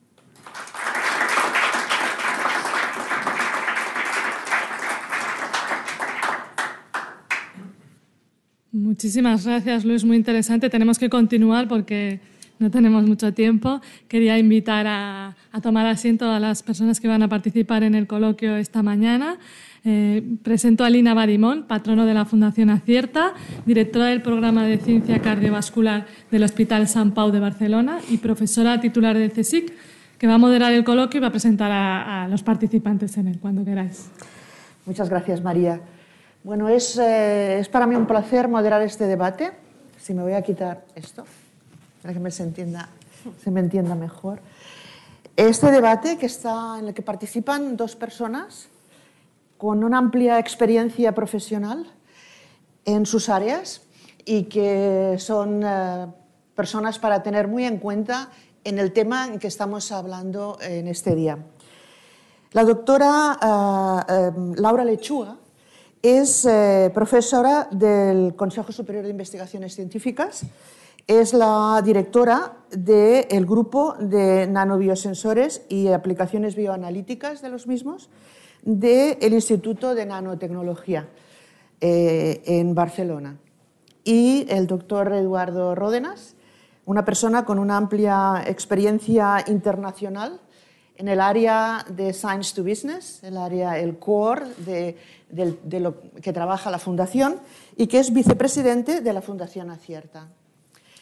Eh, les vamos a dar unos minutos para que ambos presenten su visión del tema eh, que vamos a debatir y luego abriremos un debate. Tengo que informarles que la doctora Lechuga tiene que salir eh, antes de que acabemos por eso un poquito le decíamos al doctor Enjuanes que acelerara su presentación, que era muy interesante, pero ella tiene que coger un tren porque esta tarde tiene que dar una conferencia para un congreso europeo que no puede soslayar. Por tanto, doctora Lechuga, cuando quiera, empieza su, su presentación del tema y su visión. Muy bien, bueno, muchas gracias a todos. El micrófono, ponte de pie. Tengo el micrófono, no, tengo Ah, micrófono. sí, Tiene micrófono. sí. Bueno, buenos días a todos y sobre todo muchas gracias por invitarme, por estar aquí, a estar aquí hoy. Eh, tengo el micrófono, ¿se me Sí, oye, no? Sí. Muy bien. Eh, bueno, yo quisiera empezar por comentar, ¿no? Bueno, yo que soy científica, pues evidentemente represento al colectivo científico y quiero comentar que nosotros en esta pandemia, ¿no? Lo primero que hemos visto es el gran triunfo de la ciencia, ¿no? El triunfo de la ciencia con mayúsculas. Y hasta ahora hemos hablado mucho de vacunas, todos hemos visto que quizás uno de los aspectos más importantes han sido precisamente las vacunas. En 11 meses han llegado las vacunas. Estamos, ¿sí? Ahora mejor. Sí.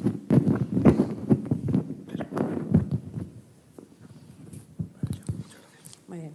Bueno, comentaba ¿no? este gran triunfo de la ciencia con mayúsculas y casi todos estamos pensando siempre en las vacunas. ¿no? Y evidentemente las vacunas han sido posiblemente el mayor logro de la ciencia durante esta pandemia y en 11 meses hemos tenido todas estas vacunas a nuestra disposición. Nunca antes había sucedido una cosa así en, ninguna otra enfermedad ¿no? que hayamos padecido en la humanidad.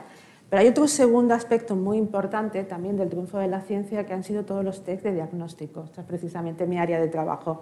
Si habrán observado como al principio de la pandemia hubo un auténtico cuello de botella, prácticamente no se podían hacer PCR, ni siquiera teníamos reactivos, además no teníamos ni siquiera reactivos aquí en nuestro país. Y aunque tuviéramos laboratorios, infraestructura, las largas colas que se formaron y el gran problema que hubo eh, con el desarrollo de, esto- de estos test. A día de hoy hemos conseguido que en muy pocos meses, casi menos de un año, también todo el mercado esté inundado de test de diagnóstico, ¿no? test de antígeno, test de anticuerpos. O sea, a día de hoy prácticamente puedes ir casi a la farmacia, o dentro de nada te puedes ir al supermercado a comprar todos estos test de diagnóstico. Esto es otra de las grandes revoluciones eh, científicas, otro de los grandes triunfos de la, de la ciencia han sido las vacunas, pero han sido también los test de diagnóstico. Esto quiere decir que, evidentemente, los científicos que hemos estado detrás de todos estos desarrollos, ¿no? Eh, podemos estar orgullosos ¿no? de cómo la ciencia ha contribuido. Y, de hecho, en la gestión de la pandemia, en aquellos países donde la ciencia ha estado asesorando a los gobiernos y los gobiernos han tenido en cuenta ¿no? a los científicos en la toma de decisiones, la gestión de la pandemia ha sido muchísimo mejor con diferencia. Este es uno de los mensajes que tiene que quedar clave. Entonces, lo que me gustaría hacer la reflexión es cuál es la situación que tenemos en nuestro país. ¿no? Porque antes comentaba el, doctor Abengoa que eh, vamos a llegar a este círculo ah, virtuoso y que tenemos las herramientas, pero yo no estoy de acuerdo, no estoy de acuerdo con eso, porque nosotros en este país no tenemos tecnología. Toda la tecnología que usamos viene de fuera. Es decir, somos un país experto en usar la tecnología, pero no en fabricarla. Y esto es uno de los primeros mensajes que me gustaría dar como reflexión para esta recuperación socioeconómica en nuestro, en nuestro país. Necesitamos desarrollar una tecnología propia. Si no tenemos tecnologías de diagnóstico, tecnologías de vacuna, tecnología incluso de respiradores, iba a decir, de tratamiento, es decir, tecnología con una nuestra, estamos, podemos estar en una situación muy delicada en las siguientes pandemias que todos sabemos que por seguro van a llegar. No solamente las pandemias, sino todos los problemas que están asociados al cambio climático. Entonces, esta es la reflexión. ¿Cómo vamos a conseguir fabricar tecnología con sello propio? Esto es algo que tenemos que hacer, quizás, juntar todos los elementos, lo científico, la política científica, especialmente las empresas, pero tenemos que lograrlo. Recuerden que si una pandemia, esta pandemia, hubiera ido a peor y todos los países hubieran cerrado fronteras, nosotros nunca hubiéramos tenido test de diagnósticos en nuestro país. Las PCR sabemos hacerla, pero la mayoría de los reactivos vienen de fuera, se lo recuerdo. Así que esta es mi principal reflexión, quizás para aportar al coloquio, es que tenemos que hacer, o sea, qué tenemos que hacer como país entre la ciencia, entre la empresa, entre los ciudadanos también, involucrarnos a todos, pero realmente qué tenemos que hacer para aprovechar este momento, esta coyuntura ¿no? de todo el apoyo europeo y realmente pensar que tenemos que desarrollar nuestra propia tecnología, sino el círculo virtuoso nunca lo vamos a conseguir eh, si no tenemos nuestras propias muy herramientas. Bien, muy bien, doctora. Eh, doctor Ródenas, usted quiere abundar en el tema de educar, informar y comprometer a la población. Y me gustaría que hiciera una breve exposición, antes de empezar con las preguntas, de cómo ve la gestión del cambio en este momento. Bueno, buenos días a todos eh, y gracias por estar acá. quiero decir dos cosas fundamentales. Es decir, una población no educada, una población ciudadana, no sensibilizada, sino que manejada y llevada muchas veces por noticias contradictorias que confunden, que llevan al error y que llevan a creerse cosas que a lo mejor no son verdad ¿eh? o no son totalmente verdad, es un peligro tremendo porque en ese descrédito nuestro país se han producido más de una muerte seguro, seguro. En este punto es un punto en el cual nosotros, como desde la Fundación, y creo que todos ustedes que están aquí, desde la industria, pasando por la ciencia, pasando por los institutos de investigación, tenemos la misma responsabilidad de, es, de educar. Educar no significa imponer, educar no significa que la gente de nuestro país, todo el mundo, sea absolutamente experta. No. Educar significa que realmente desde los sitios del poder, de la información, estamos aquí con un medio como Europa Press, etcétera, se pueda realmente tener una ética, una moral y un sistema que nos proteja para poder realmente llevar la verdad, la discusión. Hoy es normal, en nuestras familias, hablan la gente del RNA y de las, de, las compañías de Pfizer, de Moderna, etcétera, como grandes expertos. Esto hasta mis hijos, los nietos, saben todas estas cosas.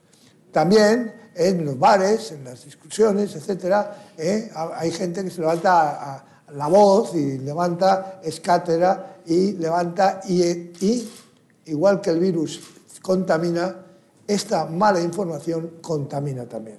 en el descrédito. Por eso es muy importante que a lo que estaba diciendo Laura, es muy importante tener la tecnología, pero tener la tecnología eh, que se desarrolle desde las compañías buscando efectivamente la buena información y llevando hacia la gente la seguridad de que estamos trabajando para ellos. Obviamente, obviamente, es una cuestión de economías. Todo esto lleva a que hay que producir, hay que pagar, hay que mm, invertir, pero no el Estado. La sociedad civil tiene un poder importantísimo frente a las pandemias, mucho más importante que el Estado. Lo hemos visto. Hemos visto en Estados Unidos, de donde yo provengo y además soy ciudadano americano también, eh, en donde hemos logrado quitar a Trump. Trump era un peligro, un peligro mortal para todo esto. Pero es que tenemos a Bolsonaro en, Brasil y nos salen muchas gentes. Esto es lo que tenemos que empezar a empoderar la sociedad civil. Para empoderar a la sociedad civil eh, tenemos que crear foros como este en donde la sociedad civil se encuentre se encuentre empoderada. Aquí hay muchas personas que dirigimos gente, pero tenemos que saber que dirigir a esa gente es también empoderar a esa gente para escuchar a esta gente, que nos informen y saber dónde está el problema. Muy Yo bien. aquí lo dejaría. Muy bien. Eh, vamos a empezar preguntándole a Laura, debido a que en un momento se tendrá que despedir de nosotros, eh, un tema importantísimo que ella ha traído a colación y es el tema de la situación de España en frente a las tecnologías sanitarias y cómo podemos reaccionar a lo que ha ocurrido y qué hemos aprendido con lo que ha ocurrido. Está visto que no estábamos preparados, que dependíamos mm, del exterior para llevar a cabo actividades que, como dice muy bien, sabíamos, pero no podíamos llevar a cabo. ¿Qué hay que hacer para superar? ¿Cuál es el reto de futuro y cuál es el aprendizaje que tenemos con respecto a lo que ha sucedido? Bueno, vamos a ver el aprendizaje. Creo que todos lo hemos aprendido ¿no? en, esta, en esta pandemia y hemos aprendido eh, que necesitamos estas tecnologías, necesitamos realmente que nosotros podamos controlar y podamos controlar la tecnología, podamos fabricarla. Eso también redundaría también en una recuperación socioeconómica de todo el país. ¿no? ¿Cómo hacerlo? Bueno, pues esto es realmente complejo. O sea, complejo porque si tenemos un sistema científico quizás muy estancado y que necesita una gran reforma, no es solamente es cuestión de inyectar, inyectar dinero, ¿no? sino también hacer un cambio de mentalidad de que quizás todo el sistema científico tiene que estar mucho mejor conectado con las empresas. Las empresas también tienen que invertir en innovación y quizás escuchar también a, los científicos y evidentemente necesitamos una política científica manejada por los gobiernos, no solamente el central, sino también todos los autonómicos, que realmente crean y que realmente vean que es necesario hacer esta conjunción y que realmente necesitamos hacer este cambio radical, ¿no? llegar a lo que se llama la industria, ahora le llaman industria 4.0, Alemania ya llegó hace mucho tiempo, nosotros nos hemos quedado muy rezagados y ahora es realmente complicado. Yo lo veo realmente complicado, Lina. No sabría dar qué fórmula sería la mejor para poder hacer esto, pero está claro que si no lo hacemos vamos a tener un grave problema uh, como país, ¿no? un grave problema. Entonces, o bien todos los actores, o sea, tanto lo que es gobierno, científicos, empresas, nos ponemos a hablar todos juntos y se trata de organizar uh, con los nuevos planes europeos, sobre todo ahora que hay esta inyección de dinero y esta idea de de que realmente tenemos que fabricar y desarrollar uh, todas nuestras tecnologías, porque no está pasando solo en España, ha pasado también a nivel europeo. Sabe el problema que tenemos con todos los chips microelectrónicos, que yo he trabajado en eso muchos años y durante años esto se fue olvidando, es muy complejo montar estas factorías de fabricación, son sumamente carísimas y entonces se ha ido dejando todo al sudeste asiático. Y Europa ahora tiene un problema de desabastecimiento, Estados Unidos, es decir, que tenemos un problema europeo, problema bastante importante, pero España incluso tiene un mayor problema y es de difícil solución. Quizás lo que quiero comentar en este foro que entre todos tendríamos que pensar cómo vamos a solucionarlo. Uh, Rafa eh, nos hablaba de coordinación, coordinación sí. en salud pública, coordinación intrahospitalaria y extrahospitalaria con primaria. Es decir, en este aspecto de investigación científica estás diciendo que también hay que coordinar. Hay que coordinar todos los partners, todos los agentes que pueden participar en el desarrollo. Mi pregunta es, ¿cómo vamos a hacer eso? Tenemos desde la base científica de presentar opciones a los agentes de agencias públicas de financiación, a las empresas, ¿cómo vamos a poder organizar esa coordinación que, como dices, no existe en España? Para que los retos que tenemos y en, vista al dinero que puede llegar de Europa, tengamos una productividad eficiente, no teórica. Que teóricamente nosotros somos muy potentes, pero efectivamente, ¿cómo podemos hacer que ese, posible dinero que nos llegue se utilice de la forma correcta? ¿Qué visión tienes? Hemos de proponer soluciones. Bueno, tenemos que proponer soluciones y evidentemente tenemos que proponerla también desde el mundo científico. El mundo científico está organizado en determinadas sociedades científicas que quizás podían ser las impulsoras ¿no? para promover estos cambios, eh, pero también tenemos un Ministerio de Ciencia, tenemos también todas las consejerías de ciencia en todas las comunidades autónomas y yo creo que si no conseguimos entendernos, ¿no? los científicos con, con los con todas las personas que hacen esta política científica y luego con los empresarios, pues evidentemente el triángulo tiene que estar totalmente, o sea, tiene que funcionar, ¿no? Porque si no, no va a haber una fórmula mágica, por mucho que los científicos, que ya lo hacemos, muchas sociedades científicas que ya lo están comentando, ¿no? Ya sean, te reúnes con el ministerio, se lo comentas al ministerio, ¿no? Pero realmente, eh, si ellos no nos escuchan o no, o no lo conseguimos articular entre todos, los científicos podemos intentar presionar, pero evidentemente tiene que haber una... Bueno, debemos, tenemos que... Es casi una obligación, pero además tenemos que articularlo de alguna manera con todos, ¿no? Yo creo que hay una conciencia ahora cada vez mayor de que eso se tiene que hacer. El problema es cómo hacerlo. No tengo, como decía antes, una fórmula mágica, ojalá, pero yo creo que tenemos que hacerlo porque nos estamos jugando el futuro. En este momento quizás es un momento muy idóneo porque la sociedad valora la ciencia. Quizá la valora desde la inexperiencia, como decía, desde la superficie, pero se, está dando cuenta del impacto de la ciencia en el beneficio que la sociedad puede extraer del conocimiento. Yo creo que en este momento es cuando los científicos, a través de las organizaciones que tú mencionas, deberíamos reaccionar y presentar estas soluciones.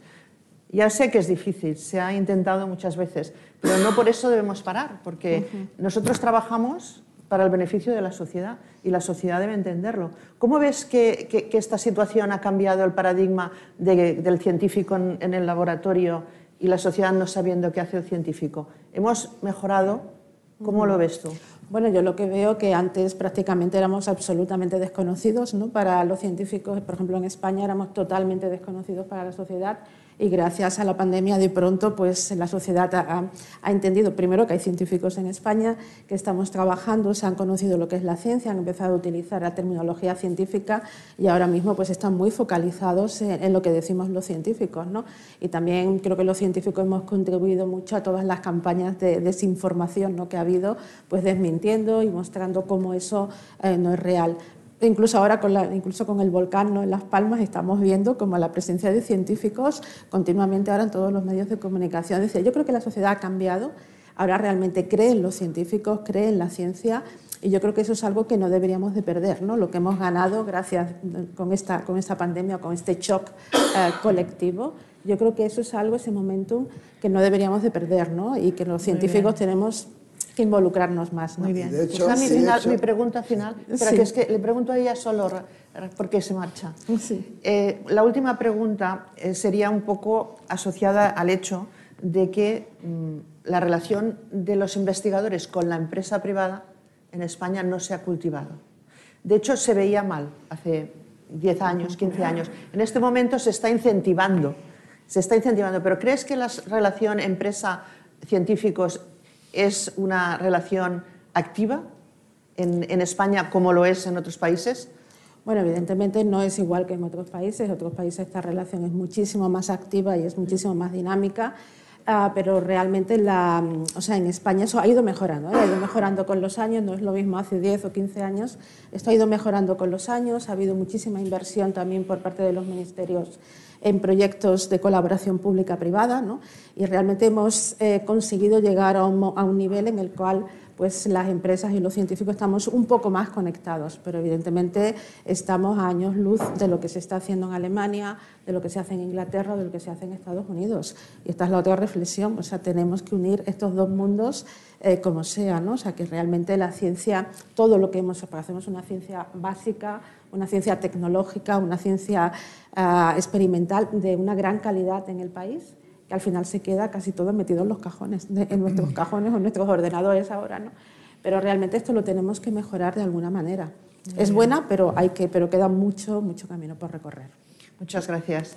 De hecho, yo creo que sí que hemos aprendido de esta pandemia y lo que hemos de hacer es trabajar para mejorar el futuro. en los aspectos que quedan pendientes. Sí, sí. Muchas gracias. Muchas gracias.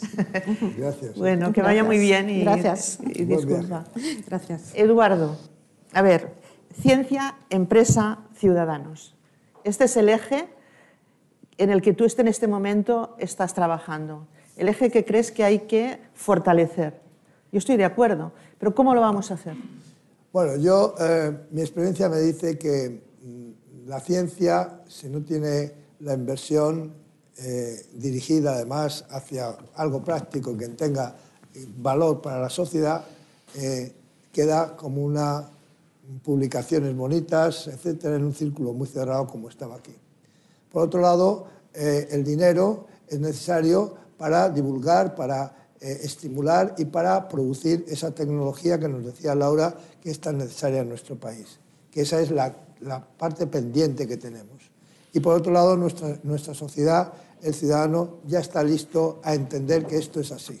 Antes el ciudadano decía que, y aún hay voces, se está publicando en estos días en Estados Unidos precisamente un, un libro que, que, se titula Nos engañan, sobre la industria farmacéutica, por ejemplo. Nos engañan. ¿eh? Hay un movimiento en el mundo también frente a los desmanes que cierta industria ha realizado, etcétera, pero todo esto está equilibrándose. ¿Por qué? Porque ya cada vez hay a nivel mundial una sociedad civil cada vez más diría más que informada, concienciada en que eh, es bueno tener a científicos y la tecnología en casa. Es decir, eso de Unamuno decía que lo inventen otros y que nosotros aquí viviremos de lo que otros hacen, eh, esto ya no es posible. Y no es posible por una razón fundamental, porque esos otros eh, tienen también los mismos problemas que tenemos nosotros. Y entonces, si se producen esos otros para su país, no pueden estarnos llevando aquí. Estabas diciendo los chips, pero pasan con muchas cosas. Y yo creo que, ¿qué es lo que podemos hacer? Seguir trabajando en esta línea. Que cada vez más de la ciencia con el negocio para la gente sea un axioma que cale en la sociedad civil, política y eh, industrial. El político tiene que entender, tiene que entender que trabajar con un instituto de ciencia estatal ¿eh? por parte de una compañía privada no es ningún pecado mortal. Esto está pasando en Estados Unidos continuamente, que mm, se producen patentes en el Instituto Nacional de la Salud eh, de Estados Unidos que pasan a la industria y los producen y empiezan a comercializar y ganan mucho dinero, claro que sí, pero también ganan mucho dinero esto. Yo pongo un ejemplo claramente para terminar tu respuesta. Yo estuve dirigiendo la investigación del taxol cuando el taxol empezó. Y el taxol eh, venía el taxus vacata y tirábamos los tejos y los rompíamos, tenemos a los verdes todos los días destrozando nuestros stands en los, en los, en los eh, congresos y cosas de estas. ¿no? Bueno, eh, ¿qué hizo la compañía? hizo un concurso nacional en Estados Unidos en todas las universidades donde había un instituto de química y dijo lo siguiente, el que logre una semisíntesis primero y después una síntesis, eh, nosotros estamos dispuestos a compartir nuestros beneficios con ellos de este gran producto. Lo ganó concretamente la Universidad de Colorado. ¿eh? La Universidad de Colorado entonces no era nada, sí. nada. Hoy es muy potente gracias a ese acuerdo. Sí, simplemente, y ahí está la Universidad de Colorado produciendo científicos en muchas ramas gracias a una cuestión de, de, tan, tan simple como esta. Si nosotros lográramos que nuestra universidad viviera lo que estamos haciendo desde aquí, hoy, aquí, aquí, estas personas que estamos, lo viviera como algo suyo y estuviera interesado, indudablemente nuestro país se transformaría. Eso es uno de los elementos fundamentales, la relación con la universidad. Y esto ya no tiene que ver mucho con los políticos, también. Tiene que ver con los científicos, también. Con la industria, también. Y con el ciudadano, también. ¿Por qué? ¿A quién no le gustaría tener un Harvard o tener aquí unas universidades de este tipo abiertas en la discusión. Otro ejemplo, y con esto termino. Yo tengo la, tuve la oportunidad de que trabajar con Justi. Justi es una mujer con múltiple mieloma eh, que creó la Fundación del Múltiple Mieloma de Estados Unidos, Catherine Justi.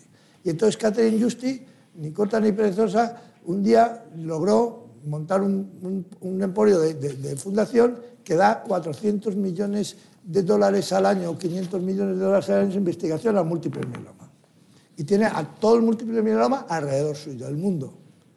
Pero no, hasta esto recibe una eh, eh, donación de los eh, Kepchus, de la familia Kepchus. Y entonces dice ella, yo ya tengo bastante con lo que tengo aquí. Se fue a Harvard y dijo, ¿están ustedes interesados en crear una cátedra de medicina de precisión? Sí dice, pues aquí tienen toda esta donación, tengo el permiso de los donantes míos para esto. Ese trasiego, privado, público, totalmente bien, bien documentado, bien todo, eso es lo que necesitamos. Sí, pero necesitamos el dinero. Ah, claro. Para poder cederlo. Claro, sí, pero cuando tenemos donantes, tenemos donantes y, sí, es, que no hay, es que no hay mecenas tampoco en Hay muy poquitos mecenas. O sea, que tenemos muchas cosas a hacer en el futuro. Y el tema de hoy es qué hemos aprendido, cómo esta situación que hemos vivido o estamos viviendo nos va a afectar en el futuro. Déjame que te haga una pregunta, porque el nicho americano no es el, o el de Inglaterra o el de Reino Unido o el alemán, desafortunadamente, no es el español todavía.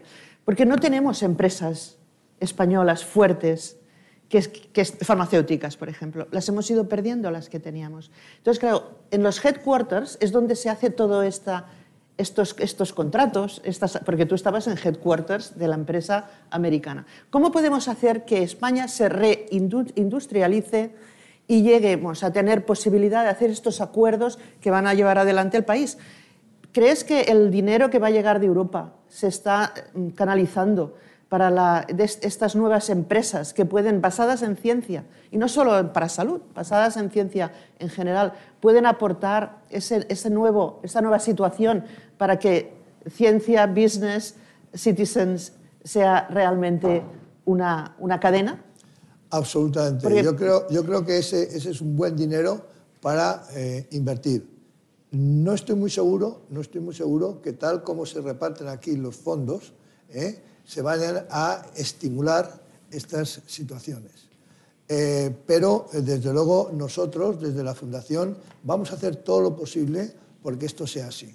De hecho, ya hemos tenido contactos, ya hemos tenido contactos personales, etcétera, para ir indagando, viendo cómo estos fondos podemos realmente mm, estimularlos hacia otros sitios. El, problema, el problema de, de los fondos europeos eh, y de los fondos que vienen del Estado es que mm, si no, si no empoderamos precisamente a la ciudadanía para estar involucrada en esos fondos, eh, vamos a tenerlo difícil porque siempre es el papá Estado el que nos da las cosas y aquí entonces mm, baja mucho la tensión social. Tenemos una oportunidad grandísima.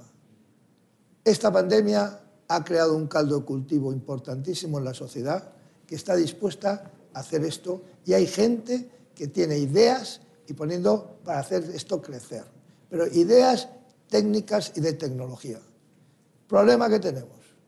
Hay startups, y hay una en Barcelona concretamente que no tiene nada que ver con la medicina, que son los de instalaciones de eh, puntos de enganche de los coches eléctricos, ¿eh? Que, están fabricando el producto en Texas.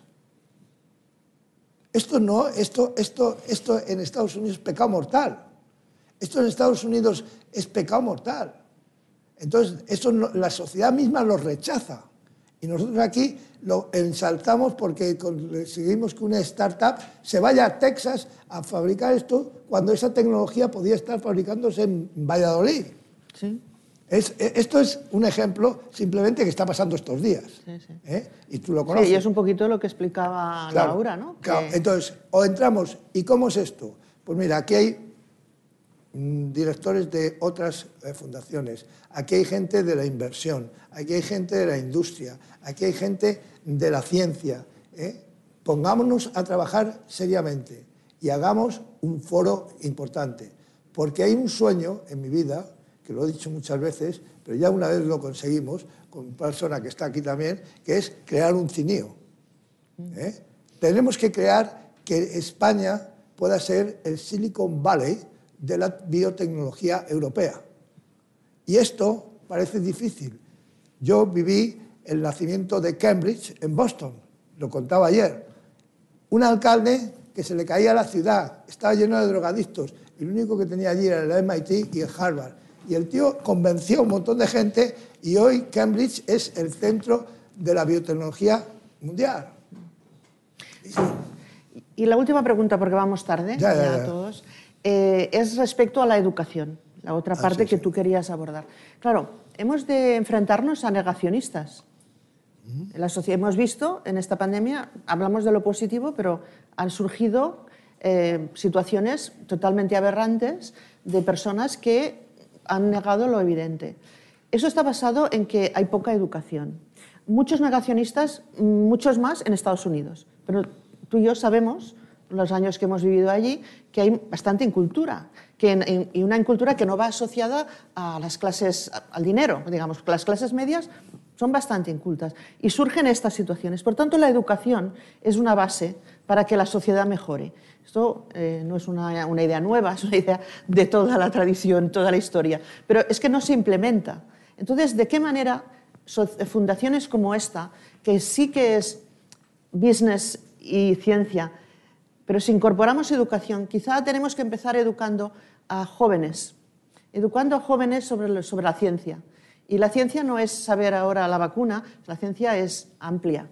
Y quizá también tenemos una obligación, eh, como personas que estamos en este momento pues, sentados aquí o en otros foros paralelos, de intentar que mejore la educación científica en España. Y empecemos en la adolescencia. ¿Qué opciones ves? ¿Qué podemos hacer como sociedad civil? Bueno, yo creo que, los planes de, de educación que tenemos, por desgracia, en nuestro país están muy, muy politizados porque cada gobierno que llega destroza el anterior y vuelve este y estamos siempre eh, para adelante y para atrás, para adelante y para atrás. Yo creo que tiene que haber un, plan de educación global, no politizado, sino que sea de un consenso absolutamente de cualquier partido, el que esté, respete el, el siguiente, que vaya en esa dirección que vaya en la dirección de abrir las mentes de nuestros jóvenes, de nuestros niños, hacia la eh, ciencia, hacia el conocimiento científico, hacia el, hacia el mundo de eh, la experimentación, ¿eh? y, y, que estén preparados, preparados para fracasar, porque nosotros, yo he fracasado muchas veces, tú has fracasado muchas veces, pero estás levantado. No, no tantas, no tantas. Pero bueno, no, no te han salido las cosas como esperabas, ¿eh? y yo también me ha pasado, y entonces hemos tenido que tirar productos a la basura y entonces volver a empezar y volver a empezar y volver a empezar. Esto eh, es algo que si no tienes, lo que tienes es una educación que solamente es al éxito, es solamente a, la relumbre, es solamente a, llegar a donde ha llegado el doctor de Juanes, donde estás tú, donde está eh, Rafa, etcétera. Eh, efectivamente, son unos pocos, pero es que hay legiones de gente que está dedicada a esto y un día y otro se levanta y se levanta y se levanta. Yo tengo mm, tres hijos míos con PhDs en universidades americanas y, y, y, les preguntas a ellos qué él se dice. A mí lo que más me enseñaron es que nunca, nunca desfallezcas ante el, ante el fracaso. Es que tu experimento que ha fallado te ha enseñado y te ha enseñado a fallar. ¿Eh? Esto te lo dicen ellos. Sí, te enseña sí. a bueno, fallar. Esto es una, una, visión muy americana, ¿no? Sí, es el nice try. Of course. Nice try. O sea, has tratado y, bueno, sea, si no sale, la próxima. Esto es algo que también en España deberíamos incorporar, porque claro, claro. aquí la gente se frustra enseguida y no, no, tiene recursos para seguir. Bueno, yo creo que hay muchos temas, hemos hablado en general, cada uno de estos temas generales requiere un análisis de fondo, pero creo que, es, que nos tenemos que alinear todos para poder ir avanzando en algo que es importantísimo para el futuro de España. Bueno, muchísimas gracias. Y ahora, bueno, a Laura también, es una pena que se haya tenido que marchar. Me gustaría invitar a María, María Pin, que va a moderar una discusión global con la audiencia aquí presente y también los que nos siguen por, eh, medios de Internet. Bueno, muchísimas gracias a los dos, a los tres, aunque Larisa se haya tenido que marchar. Tenemos muy poquito tiempo porque lo hemos ido consumiendo. Me gustaría pues, invitar a las personas que, estáis aquí con nosotros presencialmente, si alguno tiene alguna pregunta que hacer a cualquiera de nuestros ponentes, pues eh, le pasamos el micrófono, se presenta y dice a quién, a quién dirige la pregunta. Uh, muy buenos días, yo soy José Luis Neiro, ginecólogo y trabajando en el Sistema Nacional de Salud me, me gustaría hacer una pregunta muy concreta al doctor Rafa Bengoa. ¿Cuáles serían si de usted dependiera, las tres primeras medidas que haría para reformar el sistema sanitario si esas tres medidas pudieran adoptarse en las 17 comunidades autónomas. Las tres primeras que a nivel legislativo empezaría por hacer ya para transformar del círculo vicioso al círculo virtuoso. Muchas gracias. Pido brevedad también en la respuesta. Luego nos vemos en una hora ahí fuera. Eh, Eh, a ver, ya hemos oído hoy, eh, es evidente que hay que reinventar el Ministerio de Sanidad y que casi, casi, si habéis oído, eh, la OMS parece ya una agencia de clima y de animales y de salud. eso mismo, y se va, va, a ir en esa dirección, en nuestro país hace falta, obviamente, un ministerio muchísimo más fuerte y que eh, esté integrando esos tres mundos, esos, tres mundos. Ya más abajo es que hay que hacer tantas cosas.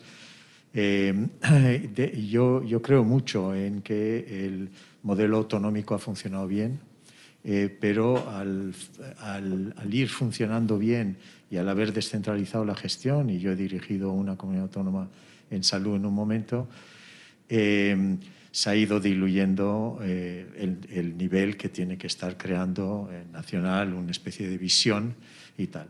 Y nos hace falta una visión, obviamente, eh, científica, técnica, muchísimo más poderosa. Y luego, pues, pues hacer básicamente que, que, estos ministerios tengan una política de industria y una política de sanidad que se estén hablando. Yo no creo que estén hablando ahora tres o cuatro de los ministerios que hay, porque cada ministerio se nota mucho que está en su pequeño silo y obviamente no están eh, trabajando de forma horizontal para crear esta perspectiva. Pero cuando, si volvemos en el mismo avión, encantado de desarrollar hacia Bilbao la respuesta total. Gracias. Pues muchas gracias, Rafael. No sé si hay alguna otra persona del público que tiene alguna cuestión que realizar, porque tengo alguna pregunta en streaming paso a hacer una pregunta que me, me hacen llegar para, eh, para Luis Juanes. Le preguntan si se va a hacer efectiva alguna vacuna española. Yo añadiría que entiendo que esperan que la suya sí. Y bueno, pues que nos, que, nos dé algunas fechas para ello. Bueno, pues hay varios problemas a varios niveles. Uno es el científico, luego está el nivel de desarrollo y luego está el nivel regulatorio.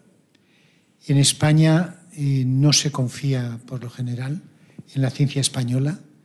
Yo he vivido también en Estados Unidos y aquí hay muy buena ciencia en muchas áreas, pero nos falta la conexión con la industria, eh, lo que acaban de exponer anteriormente, eh, ese link que tendría que venir desde la universidad, en la que los estudiantes desde muy pronto tuvieran que trabajar en colaboración con la industria y, con las empresas.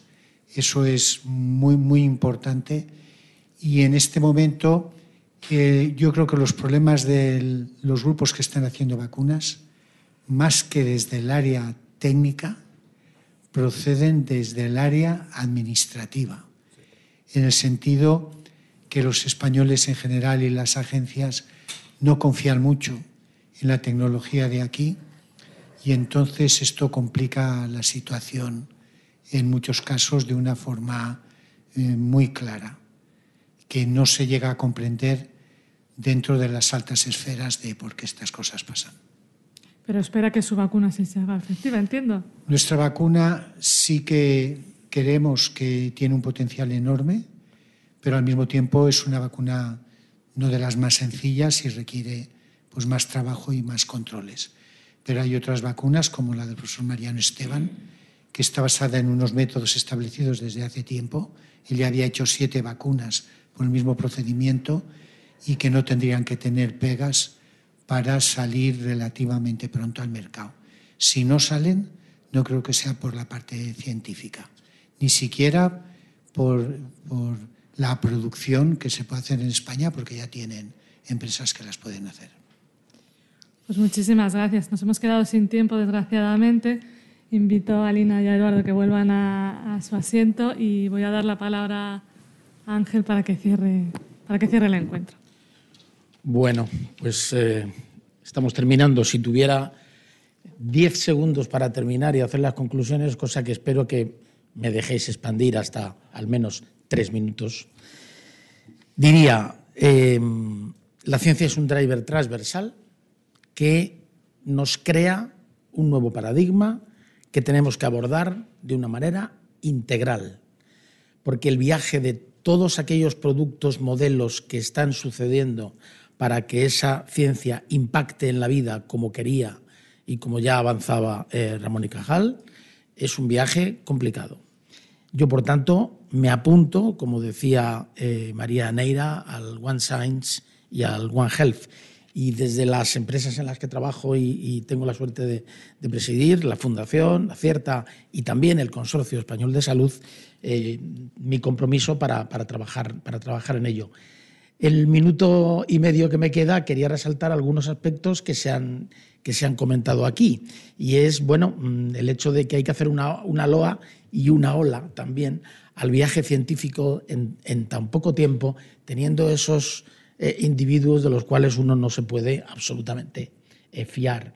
Por tanto, em, aprendamos, aprendamos también del, esfuerzo de, gestión, de la coordinación, del, alineamiento y probablemente insistamos en la presencia de em, voces independientes adecuadamente cualificadas que ayuden en ese eh, alineamiento. Es evidente que estamos en un momento en el cual debemos llamar y avisar a que las empresas se fortalezcan con ese conocimiento científico, porque ese conocimiento científico llevado hasta el business que hablaba eh, Ramón y Cajal y hasta la gente de la que hablaba Lina Badimón y Eduardo Ródenas en este momento, es, importante. La ciencia es el antecedente y premisa básica para poder tomar decisiones en, la vida.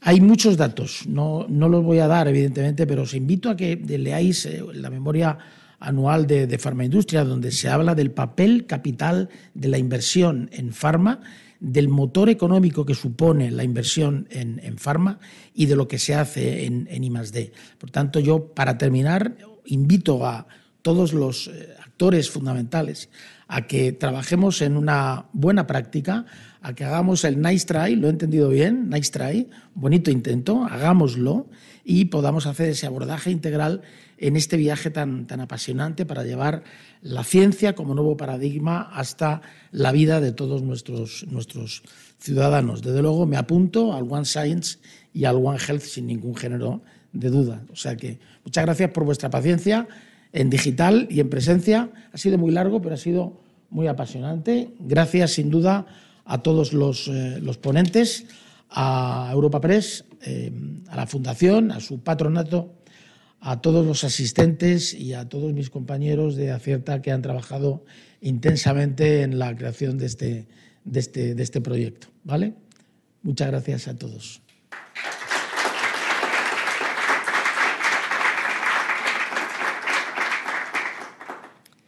Pues con las palabras de Ángel cerramos el acto. Eh, volver a agradeceros a todos vuestra presencia aquí, también a las personas que nos estáis siguiendo virtualmente y especialmente la participación. Muchísimas gracias a los ponentes. Eh, cerramos el acto y hasta el próximo evento en, informativo. Muchísimas gracias. Despedimos esta entrega de Infosalus invitando a todos nuestros oyentes a descubrir el resto de episodios de este podcast, así como los distintos programas de nuestra red a través de europapress.es barra podcast. Recuerda que todos ellos están disponibles en las principales plataformas de podcasting.